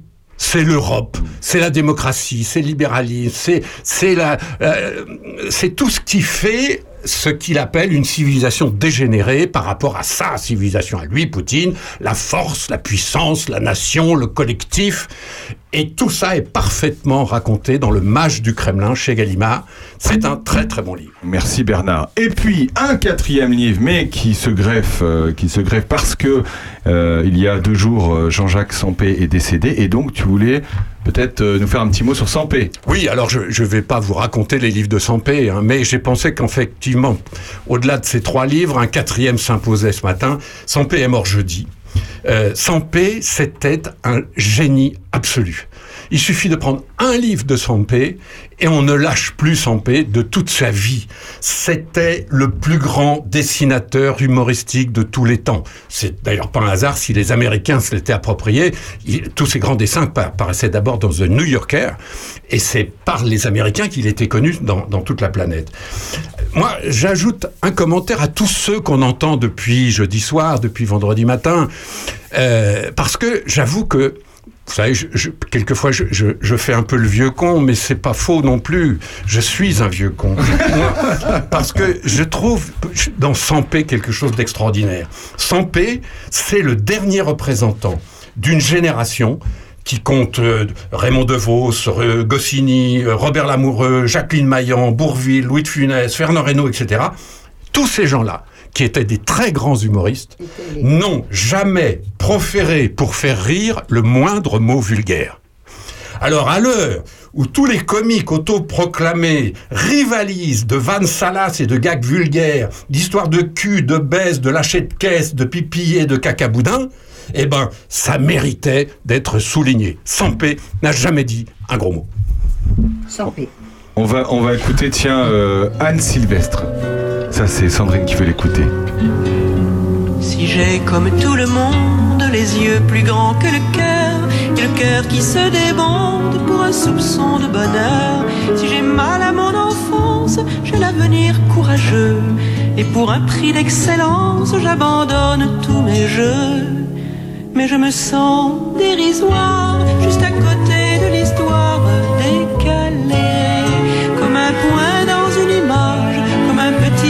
personnage de santé. C'est une belle chanson, euh, Sandrine. C'est normal, c'est Anne Sylvestre, mon chéri. C'est Anne Sylvestre. Merci Bernard pour, euh, pour toutes ces lectures. Et Ah des- merci, c'est, euh, tu continues? Et c'est La vachement semaine bien. prochaine et tout? Bah, bah, Bah, moi, je, je, je fais où on me dit de faire. hein. Si, vous, si vous me dites que ça vous plaît, Ah oui, je oui, bien continuer bien. à raconter mes lectures. Alors, parfois, j'ai des lectures anciennes. hein. Moi, je suis aussi un lecteur. euh, euh, D'ailleurs, je suis pas un consommateur de livres. Moi, je suis un vrai lecteur. C'est-à-dire, je, je vais chercher des choses. Et puis, parfois, je tombe sur un vieux bouquin. Je me dis, tiens, celui-là, qu'est-ce qu'il y avait dedans? Et puis, je vous raconterai peut-être des vieux livres aussi, si vous le voulez. François qui lit des vieux livres aussi. Je suis tout à fait euh, d'accord avec Bernard concernant Sampé, qui avait un, un style graphique vraiment très particulier. C'était très dépouillé et en même temps tou- toujours très expressif. C'était très beau et c'était très pudique, comme tu disais. Après, euh, je, je m'interroge sur une chose. euh, c'est vrai que euh, il y a beaucoup d'artistes maintenant qui, qui utilisent des termes violents, etc. Mais je pense aussi que c'est le reflet d'une époque qui l'est beaucoup. Alors, Et moi, qui- je parlais qui- pas de violence, je parlais de vulgarité. Oui, bah, de, bah, Ah, c'est pas tout à fait pareil. ouais, enfin, la, on- on vulgarité est- et on est violence. dans une époque vulgaire. Parce que même, le hein. monde est violent, Ouais. on le subit, mais quand le monde est vulgaire, c'est un peu de notre faute. Ouais, Bah, euh, moi, quand, quand j'ai un président euh, qui est sur un jet ski, euh, torse nu, plein de poils, je trouve ça très vulgaire, Bernard. en fait. je trouve ça très vulgaire. T'as t'as déjà fait du jet ski? Euh, non. Non, même quand j'étais euh, à poil euh, à Saint-Tropez. Oui, mais il est en. Cela dit, euh, c'est pas. c'est- c'est- Et j'avais pas plein de poils sur le torse. Ouais, mais en, me- en même temps, en même temps, je veux dire, il est en vacances. Euh, non, mais c'est tout, je te, dis, je te dis ma, Ouais, sensibilité. C'est le, c'est le jet ski qui te. Qui te- Oui, Ouais, c'est absolument. jet ski. Ah, c'est jet ski. Je vois, comme on est dans un milieu rural, je voudrais finir par un sourire. Il y a un dessin de Sampé que j'ai jamais oublié, qui est un dessin qui doit dater aujourd'hui de 40 ans. C'est un- un- une voie, une énorme bagnole qui est garée près d'un champ. Et le, conducteur de, cette grosse bagnole euh, est euh, au soc de la charrue du paysan. Il lui a demandé. Et il est là, il manie la, la charrue du paysan. Le paysan le regarde d'un drôle d'air. Et il se tourne vers sa femme qui est dans la voiture. Il fait Je vis, Marthe, je vis. Ah. C'est beau. extraordinaire. C'est extraordinaire. Bah, moi, je vais t'en offrir un. Tiens, regarde, c'est celui que je préfère de Sampé. C'est un, ce sont des femmes qui préparent le, un, un- un congrès euh, pour le mouvement de libération de la femme. Et Sampé campe toutes les femmes euh, donc, qui préparent ce, ce congrès de, de- du MLF. Donc, euh, il y en a qui nettoient la table, il y en a qui passent l'aspirateur, il y en a qui lavent les vitres, etc. Donc, euh, c'est complètement inversé. Je le trouve très beau. Tiens, je te l'offre. C'est un petit cadeau. C'est très gentil. voilà. Euh, petit euh, coucou euh, avant de se quitter à la, au comité des fêtes de Saint-Martin-sur-Ouane, parce que ce soir c'est la guinguette au bord de l'eau à Saint-Martin-sur-Ouane. Voilà, c'est hein, c'est pas loin de chez toi, Bernard. La guinguette ce soir, voilà, il y a un concert feu d'artifice et ce soir euh, 13 août. Eh ben écoutez, c'est formidable, on a fait une très belle émission. C'était sympathique de te revoir, Sandrine. Sandrine qui nous a toujours pas expliqué et donné des détails sur ses vacances. On a des photos, par contre. On a des photos. Toutes les... Vous m'avez vu, alors dans ces cas-là, vous, avez la photo durant laquelle je, je lis Benoît de Groux, parce que j'ai lu Ah, Benoît de Groux bien. parmi les, les- les- les vieux croutons qu'on peut lire, et j'ai trouvé ça dans une boîte à livres. Benoît de Groux, euh, reporter, journaliste et féministe sur le tard, qui est passé par, tous les, par toutes les strates Mm. de la féminité dans les années euh, euh, 30, 40, 50, 60, avant d'arriver à être féministe en faisant, en ouvrant les fenêtres, en disant Ah, j'étouffe. Et c'est très bien, et ça s'appelle les trois quarts du temps. Les trois quarts. Les trois quarts du temps, les femmes sont opprimées. Et le dernier quart, elle s'est libérée, elle est devenue féministe. Bon, bah, vous avez de quoi lire euh, pour l'été. En tout cas, merci d'être avec nous. Vous avez vu, on ne prend pas de vacances. On est là. On est là, on est là. On se retrouve la, la semaine prochaine. Euh, N'hésitez pas à aller sur les réseaux sociaux, euh, sur Opus, euh, euh, sur notre page Facebook pour découvrir le programme des estivales de Puisée qu'on salue et qu'on était ravis de recevoir. Euh, Sébastien Métoyer, c'est tout le week-end à la confiture, le concours international de la confiture. Et puis demain, la dédicace euh, à- entre 9h et 11h à la librairie de Charny. Merci beaucoup. À la semaine prochaine. Merci Bernard. Les amis, merci. À bientôt. Merci. Salut Bon week-end à tous.